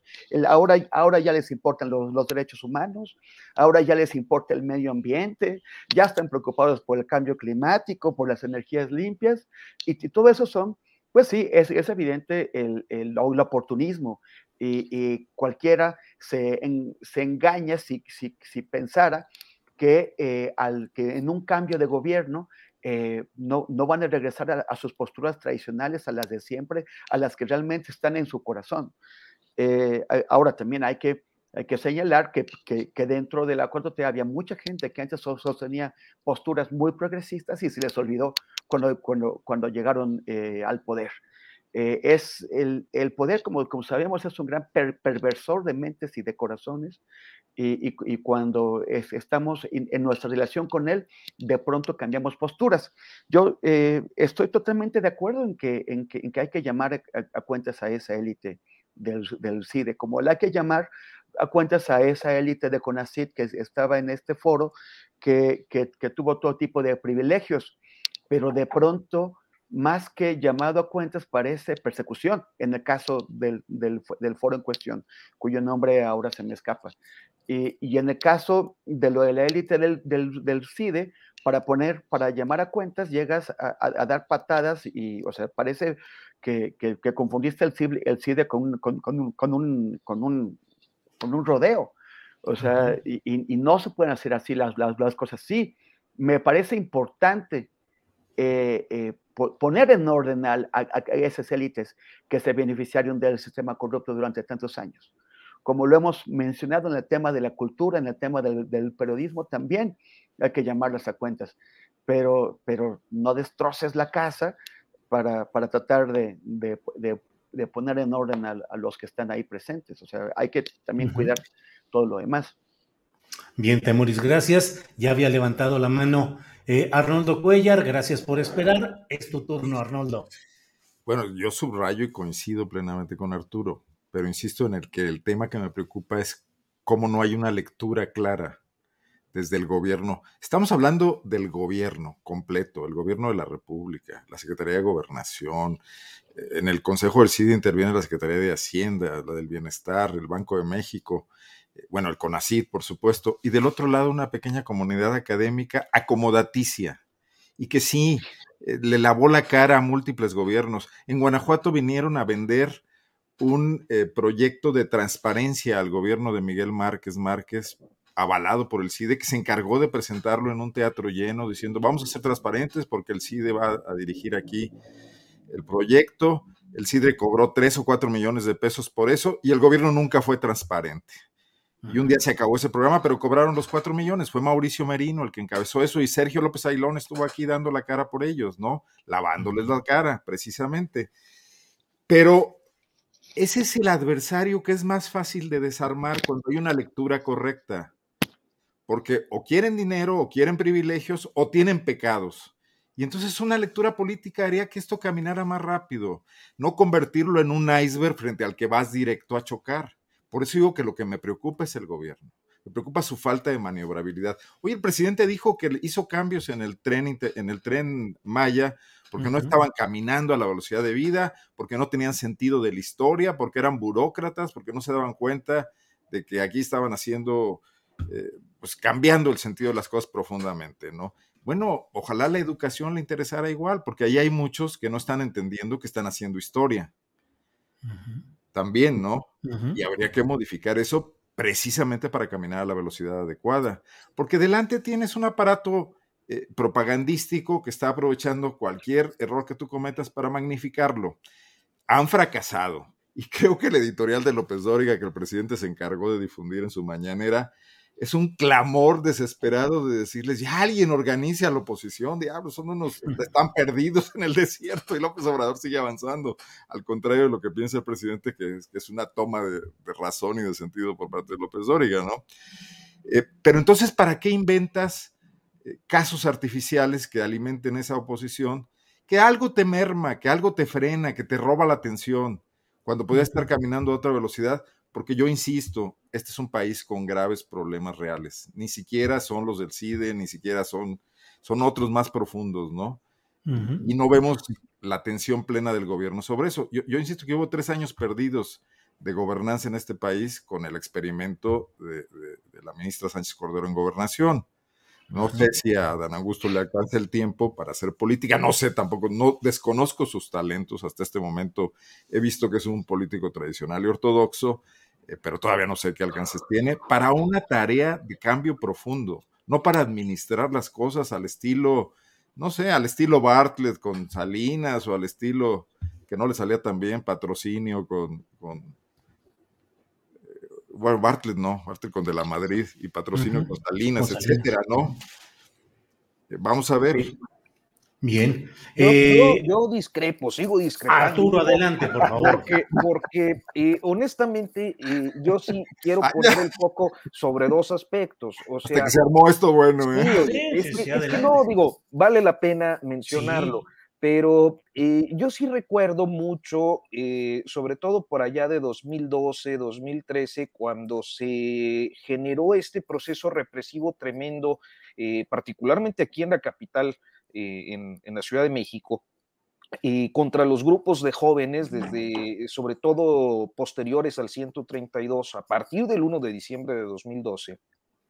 Eh, en esa época yo recogí muchas historias de diferente tipo y me tocó eh, conocer de manera directa los casos de grupos de estudiantes que habían sido reprimidos por el grupo de Cabrero y su gente, tanto en la Autónoma Metropolitana, perdón, Temuri, sé que es tu alma mater, pero también ahí hay procesos represivos, eh, como en el Instituto Politécnico Nacional, eh, justamente del mismo grupo de Cabrero, de López Ayllón, de toda esta gente que luego va a recalar al CIDE cuando se quedan por ahí medio eh, en, en, la banca y en lo que los reactivan para otro cargo público.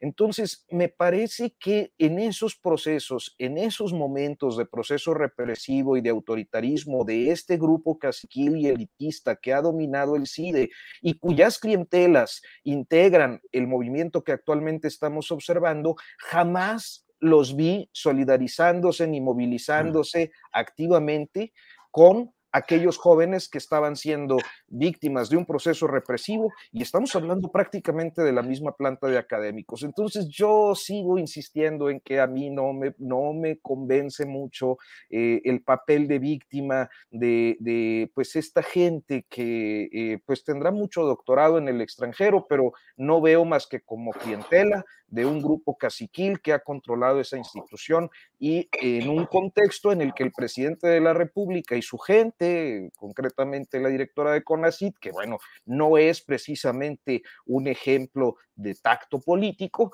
pero eh, tampoco es que hayan hecho nada que en otros sexenios no haya ocurrido. Lo que pasa es que hoy le pegan al grupo caciquil eh, y eso es lo que ha generado que la clientela del grupo caciquil esté ahorita inconforme. Esa, esa es mi perspectiva, perdón. Temoris, sobre este tema, ¿quieres agregar algo o pasamos a lo petrolero? Bueno, no, nada más que yo no digo que, que la, que la UAM no, no haya represión solo porque yo sea guamero. No, era, era nada más la provocación por, por, a propósito de la guanajuatización. Para meterte al debate porque estás muy neutral. No, pues yo los estaba viendo así muy a gusto. Con palomitas viendo aquí todo el rollo. Arnoldo, sobre este tema ya cerrado o quieres agregar algo? Nada más comentar que, que sí, sí, bueno, el, el, conflicto va escalando ciertamente por falta de tacto político, porque de cambiar al director hoy pasamos a cambiar el estatuto y ya estamos hablando de otra cuestión. Entonces sí noto que hay, se están enredando innecesariamente. No defiendo al grupo Caciquil con el que comparto absolutamente las críticas. Por cierto, Mauricio Merino hoy ya chambea en Guadalajara.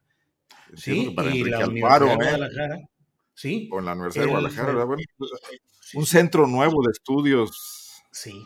de la transición. Y la UDG está aportando contingentes para la protesta del CIDE. Ayer entrevisté a Saúl Soto, estudiante del CIDE, sobre la toma de ahí de las de la carretera y me dijo que, que, eran ellos como unas 100 personas y que había una participación de alumnos de la Universidad de Guadalajara y le dije, pues de la de Raúl Padilla, pues sí, entonces ahí está el tema. O sea, ¿es la padillización del CIDE? Pues pareciera. Vamos a aparecer ahí Alito Moreno y cosas por el estilo. Ricardo Naya ya sacó algún video. Bueno, pues sí. Creo Muy que a un gobierno lo que le convendría sería que pasen las cosas y que los conflictos eh, surjan y, y, se canalicen y se encaucen, no, en, no empantanarse en el conflicto. Eso desde Vietnam y desde la invasión napoleónica a Rusia no conviene nunca. ¿eh? Gracias, Arnoldo. Son las 2 de la tarde con 55 minutos, ya se nos ha ido el tiempo y se nos van a salvar los líderes petroleros porque les propongo que si quieren tocar el tema en esta parte final lo hagan o si quieren añadir el famoso postrecito en el que cada quien aporta el tema que desee. Temoris, si haces favor de iniciar con lo que tú quieras, petroleros u otro tema. Bueno, eh, invitar a la gente a participar en las, en las movilizaciones de hoy. eh, En, redes sociales hemos difundido eh, do, dónde, dónde, dónde, van a ser, en la mayor parte de las, de las capitales y muchas otras ciudades hay en la República, en, en Tijuana, que es muy importante, se van a reunir en Las Tijeras. Eh, en, eh, aquí en Ciudad de México vamos a estar en la Secretaría de Gobernación a las 8 de la noche. los esperamos y también a través de Periodistas Unidos eh, que, que, es de Jorge Meléndez, que es también uno de los colegas aquí en Astillero Informa, eh, va, va, a haber una, una transmisión de, de, esos eventos. Entonces los, los, invitamos y también, como siempre, cada semana tengo el podcast que sale los viernes en Audiocentro, en Spotify, Google, Google Podcast, iTunes, Amazon Music. Y esta semana, que los invito a escucharlo, es sobre los robots asesinos, sobre los, las armas automáticas que ya eh, se usaron el año, el, año pasado en Azerbaiyán y parece también que en Libia y que van a ser ya más comunes. Hay un esfuerzo global por, por prohibirlas porque son armas que con base en algoritmos, en los famosos algoritmos, pueden tomar la decisión de matar a un ser humano o no. Entonces, discuto este asunto en mi podcast, los, los invito a escucharlo y a seguirme en eh, facebook.com facebook.com diagonal temoris y en arroba temoris en Twitter y en Instagram. Muchísimas gracias. A ti, Temoris, muchas gracias. Arnoldo Cuellar, lo que el postrecito o lo que quieras abordar, con todo gusto, Arnoldo, por favor. Bueno, sí hablar del tema petrolero, porque aquí tenemos una sección importante en Salamanca. Es más, Romero de Champs es originario de Salamanca, aunque la familia venía de Tampico, parte de su carrera laboral la, hizo acá, ¿no?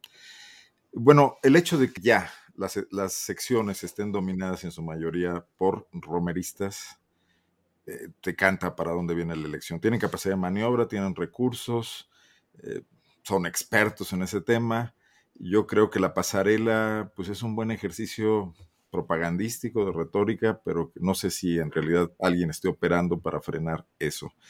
Y me parece un poco obligado con todo lo que decíamos antes. El, presidente gana muy bien sus batallas retóricas, sufre poco desgaste, incluso cuando asume posturas eh, pues complicadas o polémicas, pero no está ganando las batallas de la realidad.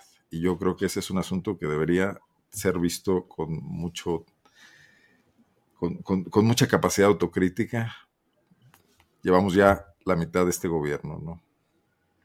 Gracias, Arnoldo. Y pues sí, digo, es para otro momento preguntarnos por qué continúa eh, la hegemonía política de este grupo tan desacreditado, tan delictivo de Romero de Champs en las secciones sindicales petroleras y ahora eventualmente con Ricardo Aldana en la dirección nacional. Será un acuerdo para que no haya problemas laborales en las refinerías, en las nuevas, en las que están eh, remozando.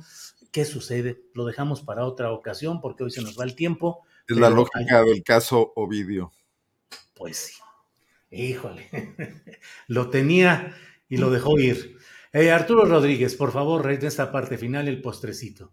Pues mira, muy rápido, este, eh, decir nada más que yo creo que uno de los eh, problemas que el sindicalismo todo, en este caso el petrolero, que es el que tenemos en puerta en un proceso eh, eleccionario, tiene eh, ciertamente una base. Es decir, eh, estos liderazgos caciquiles que, que, han mantenido el poder y el control de, los, de, las organizaciones gremiales a través de décadas en muchos casos, eh, no son de gratis. Es decir, hay toda una estructura que se ve eh, beneficiada eh, a distintos niveles y es una estructura que se construye como un soporte, una base social que le permite a esos caciques serlo.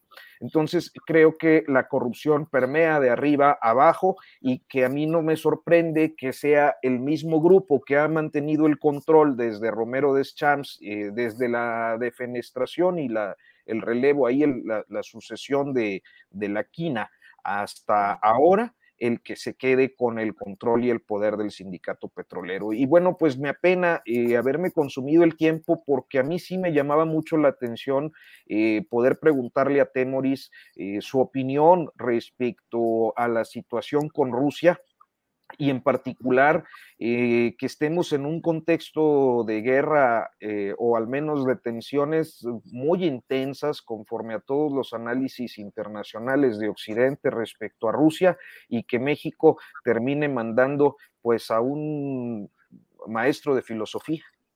Pero bueno, supongo que será para otra oportunidad que podamos este, aprovechar el expertise internacionalista de nuestro colega. Bueno, como, de, como dirían en, como, como decía Fernando Marcos, en cuatro palabras, pero no en cuatro, pero en algunas pocas palabras, Temoris, ¿qué onda con Rusia y con este embajador experto en filosofía enviado a un escenario tan estratégico y tan complicado? Bueno, bueno significa que, que, a, México le, le, importa poco el conflicto más peligroso de los últimos años, ¿no? O sea, es como que, bueno, no creen que podemos jugar un papel relevante, que haya que tener cuidado, que haya que estudiar el escenario, que tener a un experto ahí. Y, y, pues esa es una pena. En cuanto a lo de Rusia, este, Putin está, o sea, Rusia está arrinconada, o sea, el, el, el, conflicto se da en sus fronteras, no en las fronteras de, de, de Estados Unidos, no en las, o sea, es, es, en, es, en, es en su ámbito interior, en Ucrania, en Georgia.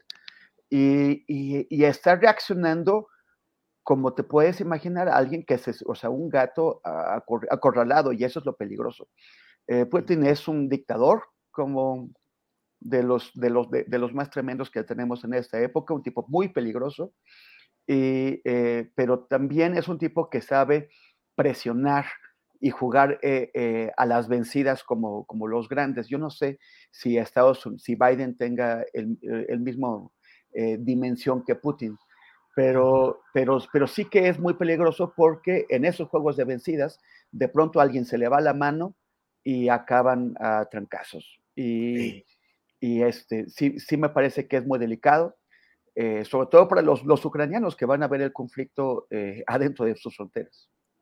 Bueno, Temoris, gracias. Gracias, Arturo, por el sentido periodístico de decir, aprovechemos aquí al experto Temoris para que nos dé unas palabras. Gracias, Arnoldo. Gracias, Arturo. Gracias, Temoris. Nos vemos gracias la próxima. Julio. gracias, gracias. Ahí caigan las notas sin pauta. Digo, sí, notas, notas sin pauta, notas sin pauta que está ahí, PopLab y eh, las cuentas de redes sociales y en Audiocentro de Temoris Greco. Y no, de, no, demeriten a los filósofos, luego servimos para otras cosas. Quiere ser cónsul en, algún lugar aquí, Arnoldo Cuellar. En la ruta Revlon. En, San Petersburgo. Agregado en cualquiera de la ruta Revlon, ¿verdad, Arnoldo? Hasta Panamá podría ser bueno. Pero no la ruta de Baigón. No, la Baigón no, la Baigón no. Complicándose Panamá según eso, ¿eh? pero bueno, ya veremos el resultado. Ya está la notificación del Ministerio de Relaciones Exteriores de Panamá, la respuesta al gobierno de México. Ya veremos, puede ser el beneplácito y como diría el clásico, o no. Bien, pues muchas gracias a los tres y nos vemos la semana que entra. Gracias. Hasta. Gracias. Hasta, luego. Hasta luego. Bien, pues ha sido esta mesa de periodismo de los martes, como siempre con la opinión y con todo lo que nos aportan Temoris Greco, Arnoldo Cuellar y Arturo Rodríguez. Bueno, mire, hay em, hice una entrevista, la hice ayer porque me va a ver usted ya con una camisa diferente. Hicimos una entrevista ayer sobre un tema que me parece delicado, importante, porque es la defensa de una situación de derechos humanos y de justicia que podría verse afectada por los cambios políticos que se prevén en Oaxaca. Por favor, Andrés Ramírez, con la entrevista.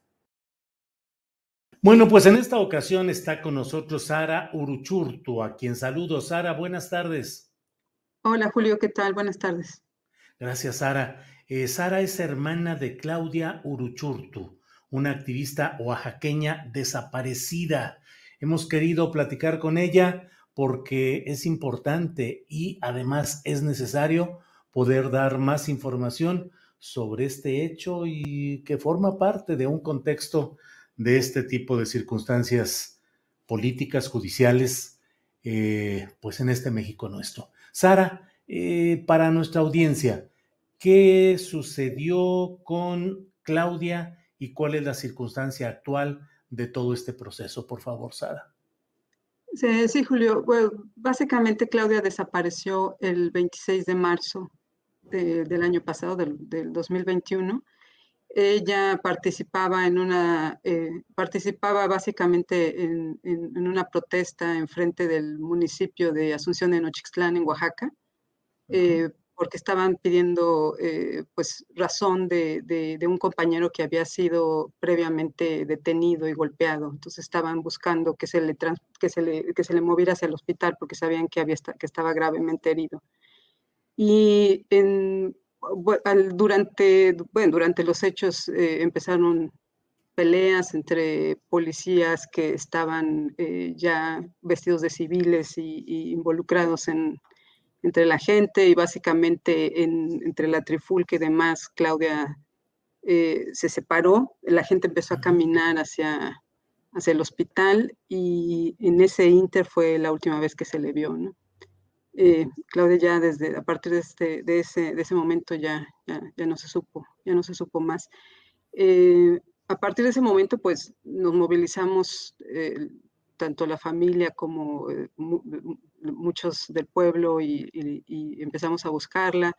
Y básicamente con el, bueno, con esto eh, evolucionó y, y, bueno, a través de, muchos organismos, porque tuvimos que apelar a la ONU, pusimos un recurso de, acción urgente.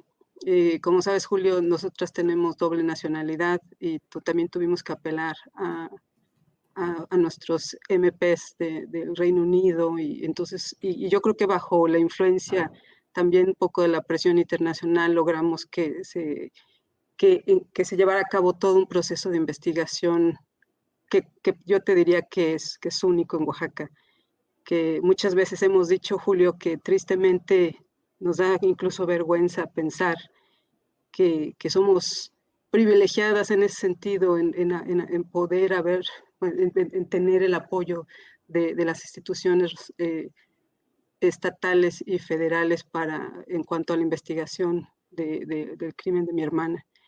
Eh, desafortunadamente, consideramos en este punto que todo lo que se logró avanzar el año pasado en términos de investigación y, del proceso judicial en sí, porque hay que recordar que a partir de, una vasta investigación muy completa, con evidencia crucial, se, logró detener a cinco personas, de las cuales la, principal, básicamente, eh, la autora intelectual, pues es la expresidenta del municipio, que eh, en ese momento, pues es, bueno, que es partidaria de, Morena.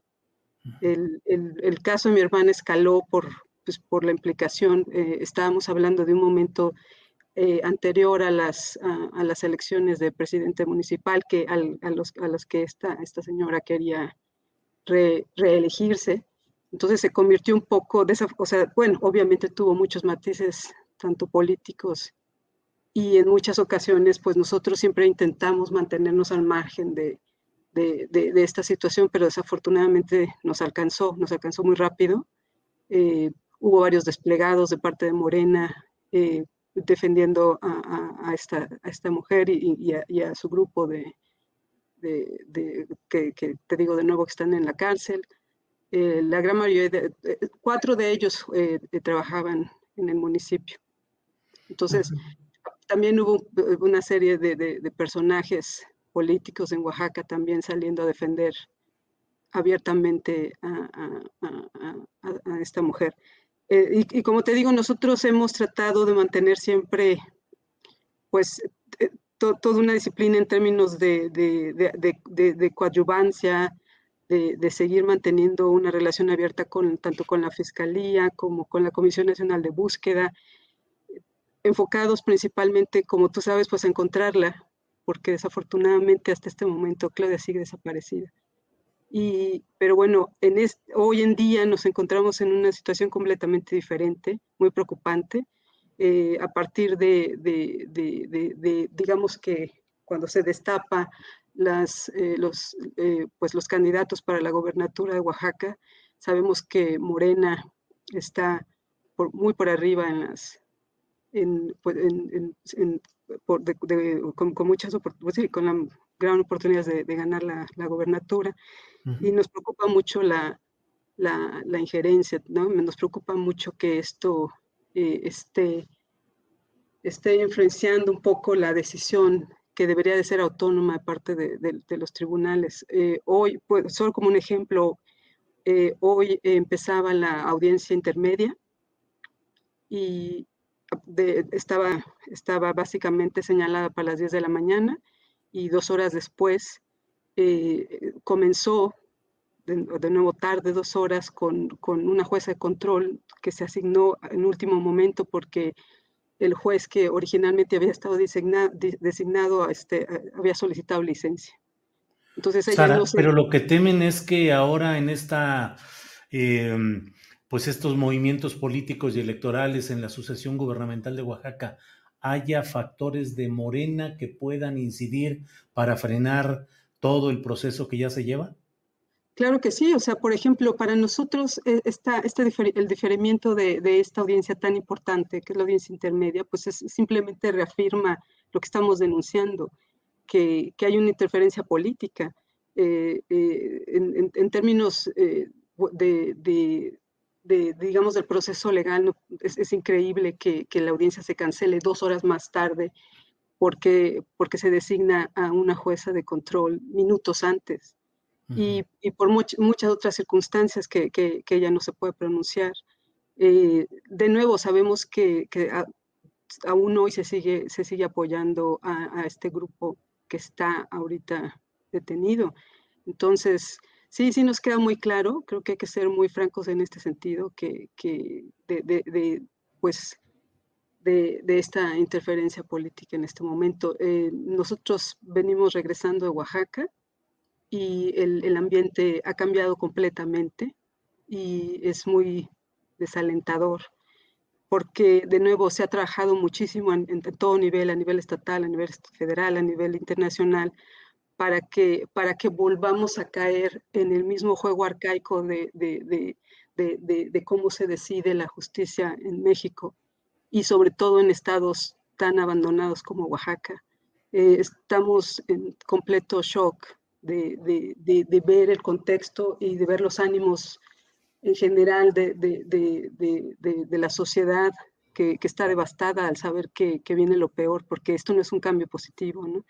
Estamos volviendo, a, los, a, un, a un juego político tan malo y tan arcaico como en otros tiempos, ¿no? De, el sistema no cambia, al contrario, es, eh, pareciera más rancio que nunca y, lo estamos viendo nosotras y lo estamos desafortunadamente como víctimas indirectas, toda la familia está pues muy preocupada por nuestra integridad y, sobre todo por, por, cómo avance el caso de mi hermana. Esto, e, está, básicamente este aplazamiento está moviendo la audiencia de, final para después, básicamente, del cambio de gobierno, y eso para nosotros dice muchísimo en, cuanto al control y a la independencia que, los tribunales deberían de tener. Sara, em, sé lo delicado de este tema y en este tipo de entrevistas o de temas yo procuro no tratar de, de forzar o de empujar a que se precisen algunas cosas porque sé las implicaciones y sé que muchas veces hay que cuidar las palabras para no generar más problemas. Sin embargo, em, deduzco de lo que tú me comentas que el nuevo entorno político de Oaxaca, con las nuevas postulaciones de Morena, es lo que está en el fondo de todo este cambio.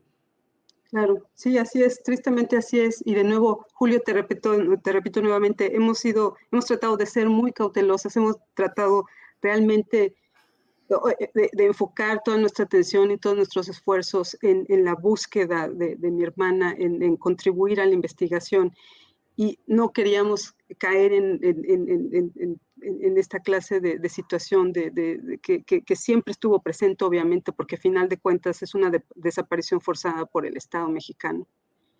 Y, de nuevo es, muy frustrante, es, demasiado triste saber que estamos, eh, estamos entrando como, como a esa etapa de, Es triste, es triste, Julio, porque para mí pareciera que, que estamos como que entrando a la realidad de México, en, todo lo malo, digamos, en todo eso, en todo, en todo lo turbio, en todo lo, lo, eh, eh, de, estamos pensando como eh, el, típico ejemplo de que hemos trabajado fuerte, hemos llegado a, un punto como nunca, te digo, en, como siempre vimos este caso como un caso ejemplar de cómo se podrían llevar las investigaciones, de cómo se podía trabajar conjuntamente con diferentes niveles de, gobierno e incluso con, con, apoyo internacional para llegar a, un punto donde se fractura todo por, por, por, este esquema político arcaico y, putrefacto. Eso es muy triste, eh, Julio, es muy triste.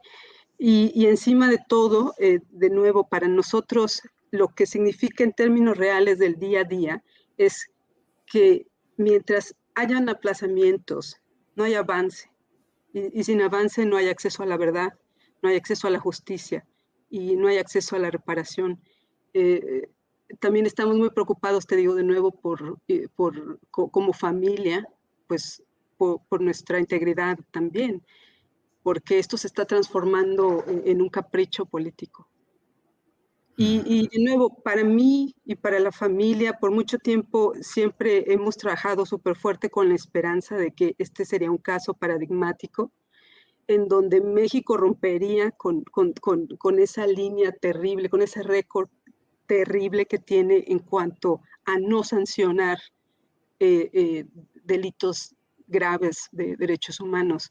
Los números son una vergüenza. Julio, tú bien lo sabes, en este, el porcentaje creo que cero en términos de, sentencias por desapariciones forzadas en el país y somos el número uno a nivel internacional. Entonces, e, e, esa esperanza eh, muere un poco con, este contexto, aunque sigue latente, nosotros queremos y seguiremos trabajando con, organismos internacionales, empujando fuerte al, al Estado mexicano y, esperamos que, todos los elementos, tanto federales como del Estado, que nos han apoyado desde la Fiscalía General del Estado hasta la Secretaría de Seguridad, el mismo subsecretario, todos estos elementos que nos, que, nos han ayudado todo este tiempo a seguir empujando para no echar todo este trabajo por la borda.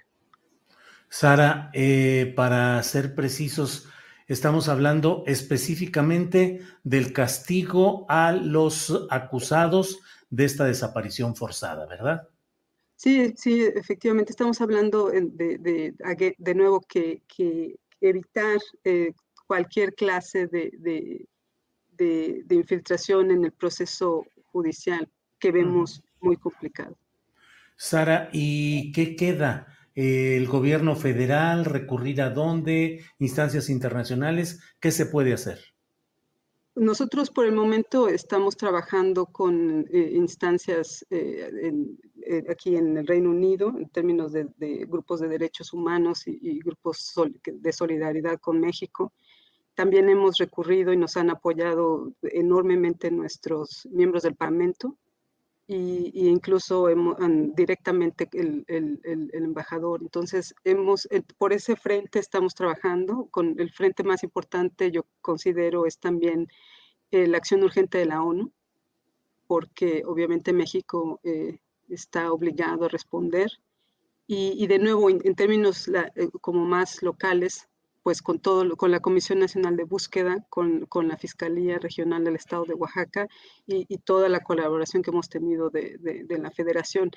Es, es, mucho trabajo, Julio. Tú no tienes idea. Es, es, mi hermana desapareció el 27 de marzo del 2021 y no ha habido día que, que no paremos de trabajar. Eh, es mucho trabajo. Claro. Sara, doble nacionalidad, Reino Unido y México, ¿verdad? Sí. Pues, ¿qué te digo, Sara? Pues ah, eh, estamos atentos y lo que haya de, información, aquí hay el micrófono y el espacio para poder seguir adelante. Y pues es eso, a reserva de lo que tú desees agregar, Sara.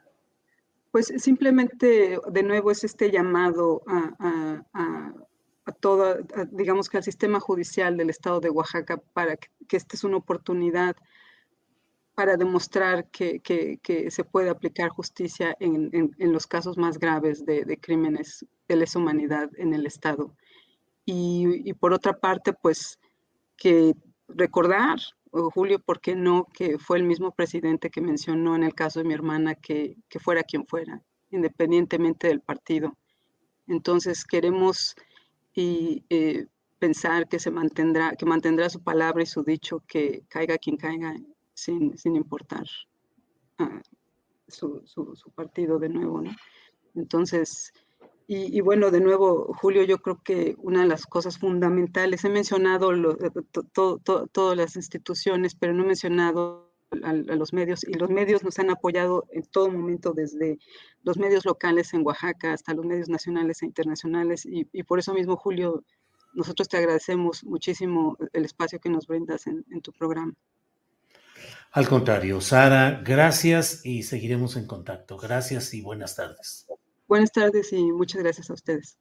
Al contrario. Bueno, pues esta ha sido, esta ha sido la entrevista que realizamos ayer, por eso estoy ahí con otra camisa para que no crea usted que soy mago de la indumentaria. Eh, la realizamos ayer en la tarde y es un tema muy delicado. Eh, hay ocasiones en las cuales uno como periodista sabe que no debe presionar para que se digan demasiadas cosas porque es muy fácil presionar o exigir, pero las consecuencias en, circunstancias tan delicadas como las que están viviendo ahí eh, requieren pues dejar que la entrevistada en este caso diga lo que puede decir y no más. Bien, está Adriana Buentello de regreso aquí a escena. Adriana, ya estamos nuevamente por aquí. Julio, pues ya cerrando con información relevante, eh, fíjate que la conferencia mañanera quizá no llamó tanto la atención en algunos medios, pero sobre este cambio particularmente eh, que se dio en la dirección de, eh, de, Fonatur, de Rogelio Jiménez Pons, sobre estos cambios que ha hecho el, el presidente López Obrador, que si lo cambió a la subsecretaría de Comunicaciones y Transportes, pues Julio, declaraciones muy fuertes del presidente, bueno, ya tú lo escucharás, pero pues dice que lamenta mucho que independientemente de que quienes sean familiares o amigos o colegas o, compañeros y no dan resultados, pues no están entendiendo la transformación o el momento que se está viviendo y que necesitan comprometidas, personas comprometidas de fondo. Vamos a escuchar, Julio.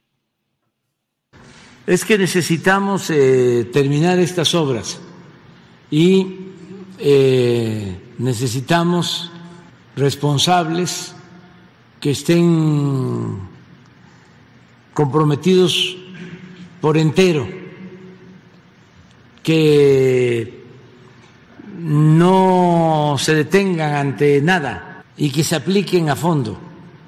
Es un poco eh, el método de trabajo.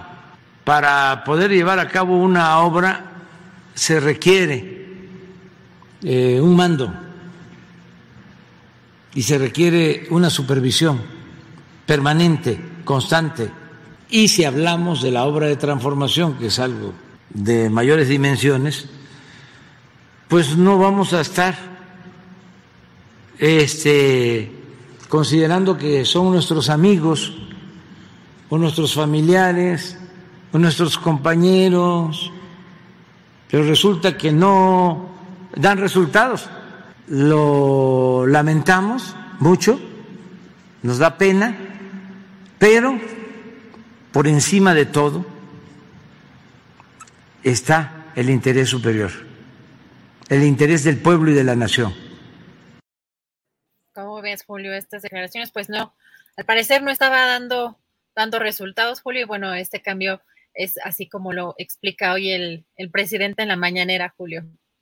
Pues sí, siempre hay esa pregunta de decir, bueno, si no está dando resultados en un cargo, pues se le manda a otro donde a lo mejor eh, la misma, las mismas circunstancias habrían de reproducirse solamente, o bueno, pero en fin, pues finalmente son los movimientos en el organigrama federal que corresponden a la visión que tiene el presidente de la República, Adriana.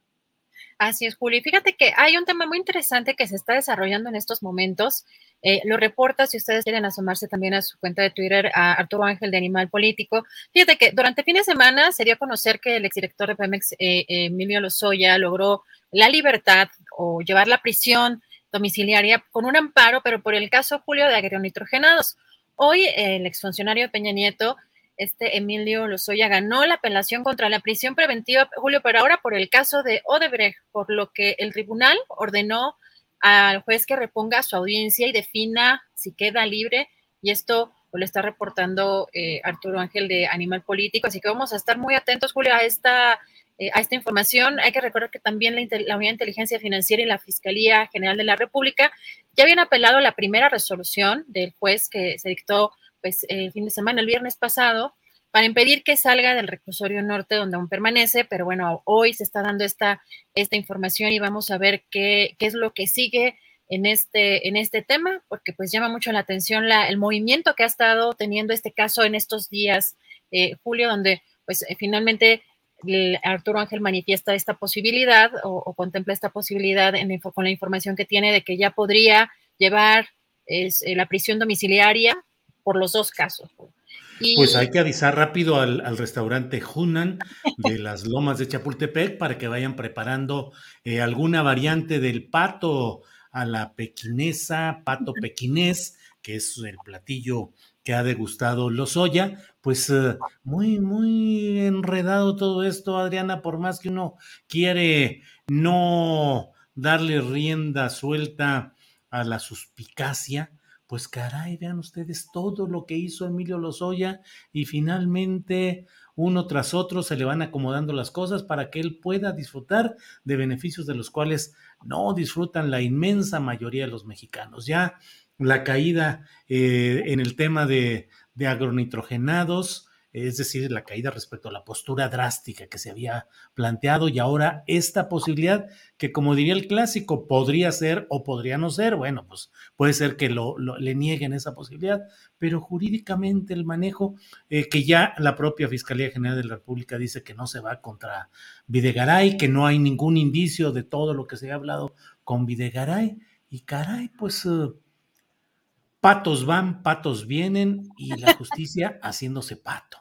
En fin, Adriana. Así es, Julio. Pues vamos a darle seguimiento a este tema porque sí se está moviendo en estos días mucho. Y fíjate también sobre esta designación o esta, este postulamiento que hizo el presidente López Obrador en el caso de las embajadas y de cónsules, particularmente en el caso del historiador Pedro Salmerón eh, para la Embajada de México en Panamá Ahorita lo pueden ver en Trending Topic. No ponemos el video porque no tenemos los derechos, pero también pueden asomarse a, Twitter a ver este video, donde la canciller de Panamá, Erika Moines, eh, dijo que el gobierno de Panamá ya manifestó su posición a la Cancillería mexicana sobre este postulamiento y pues por los canales diplomáticos que corresponden, así lo dicen, eh, le preguntan reporteros locales, insistieron en que diera detalles, no quiso eh, dar una posición específica, solo repitió en tres ocasiones que ya se emitió el posicionamiento, incluso desde el mismo día que fue, eh, se postuló, se dio a conocer este, este nombramiento, Julio,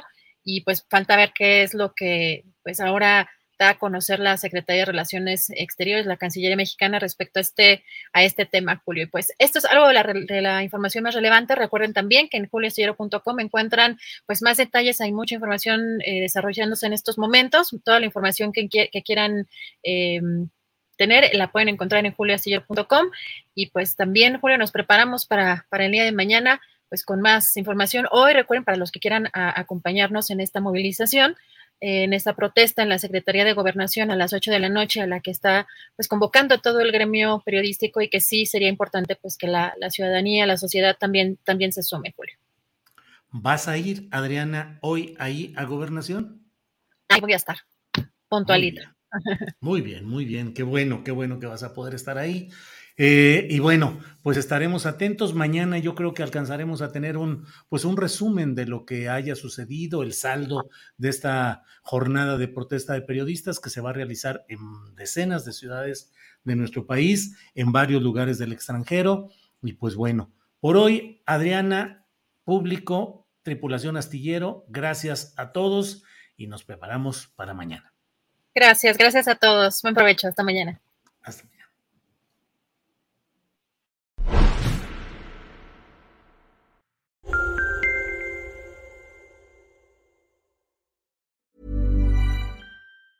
Tired of ads barging into your favorite news podcasts? Good news. Ad-free listening is available on Amazon Music for all the music plus top podcasts included with your Prime membership. Stay up to date on everything newsworthy by downloading the Amazon Music app for free or go to amazon.com slash news ad free. That's amazon.com slash news ad free to catch up on the latest episodes without the ads. ¿No te encantaría tener 100 dólares extra en tu bolsillo? Haz que un experto bilingüe de TurboTax declare tus impuestos para el 31 de marzo y obtén 100 dólares de vuelta al instante. Porque no importa cuáles hayan sido tus logros del año pasado, TurboTax hace que cuenten Obtén 100 dólares de vuelta y tus impuestos con 100% de precisión, solo con Intuit TurboTax. Debes declarar para el 31 de marzo. Crédito solo aplicable al costo de la presentación federal con TurboTax Full Service. Oferta sujeta a cambios o cancelación en cualquier momento. Para que te enteres del próximo noticiero, suscríbete y dale follow en Apple, Spotify, Amazon Music, Google o donde sea que escuches podcast. Te invitamos a visitar nuestra página julioastillero.com.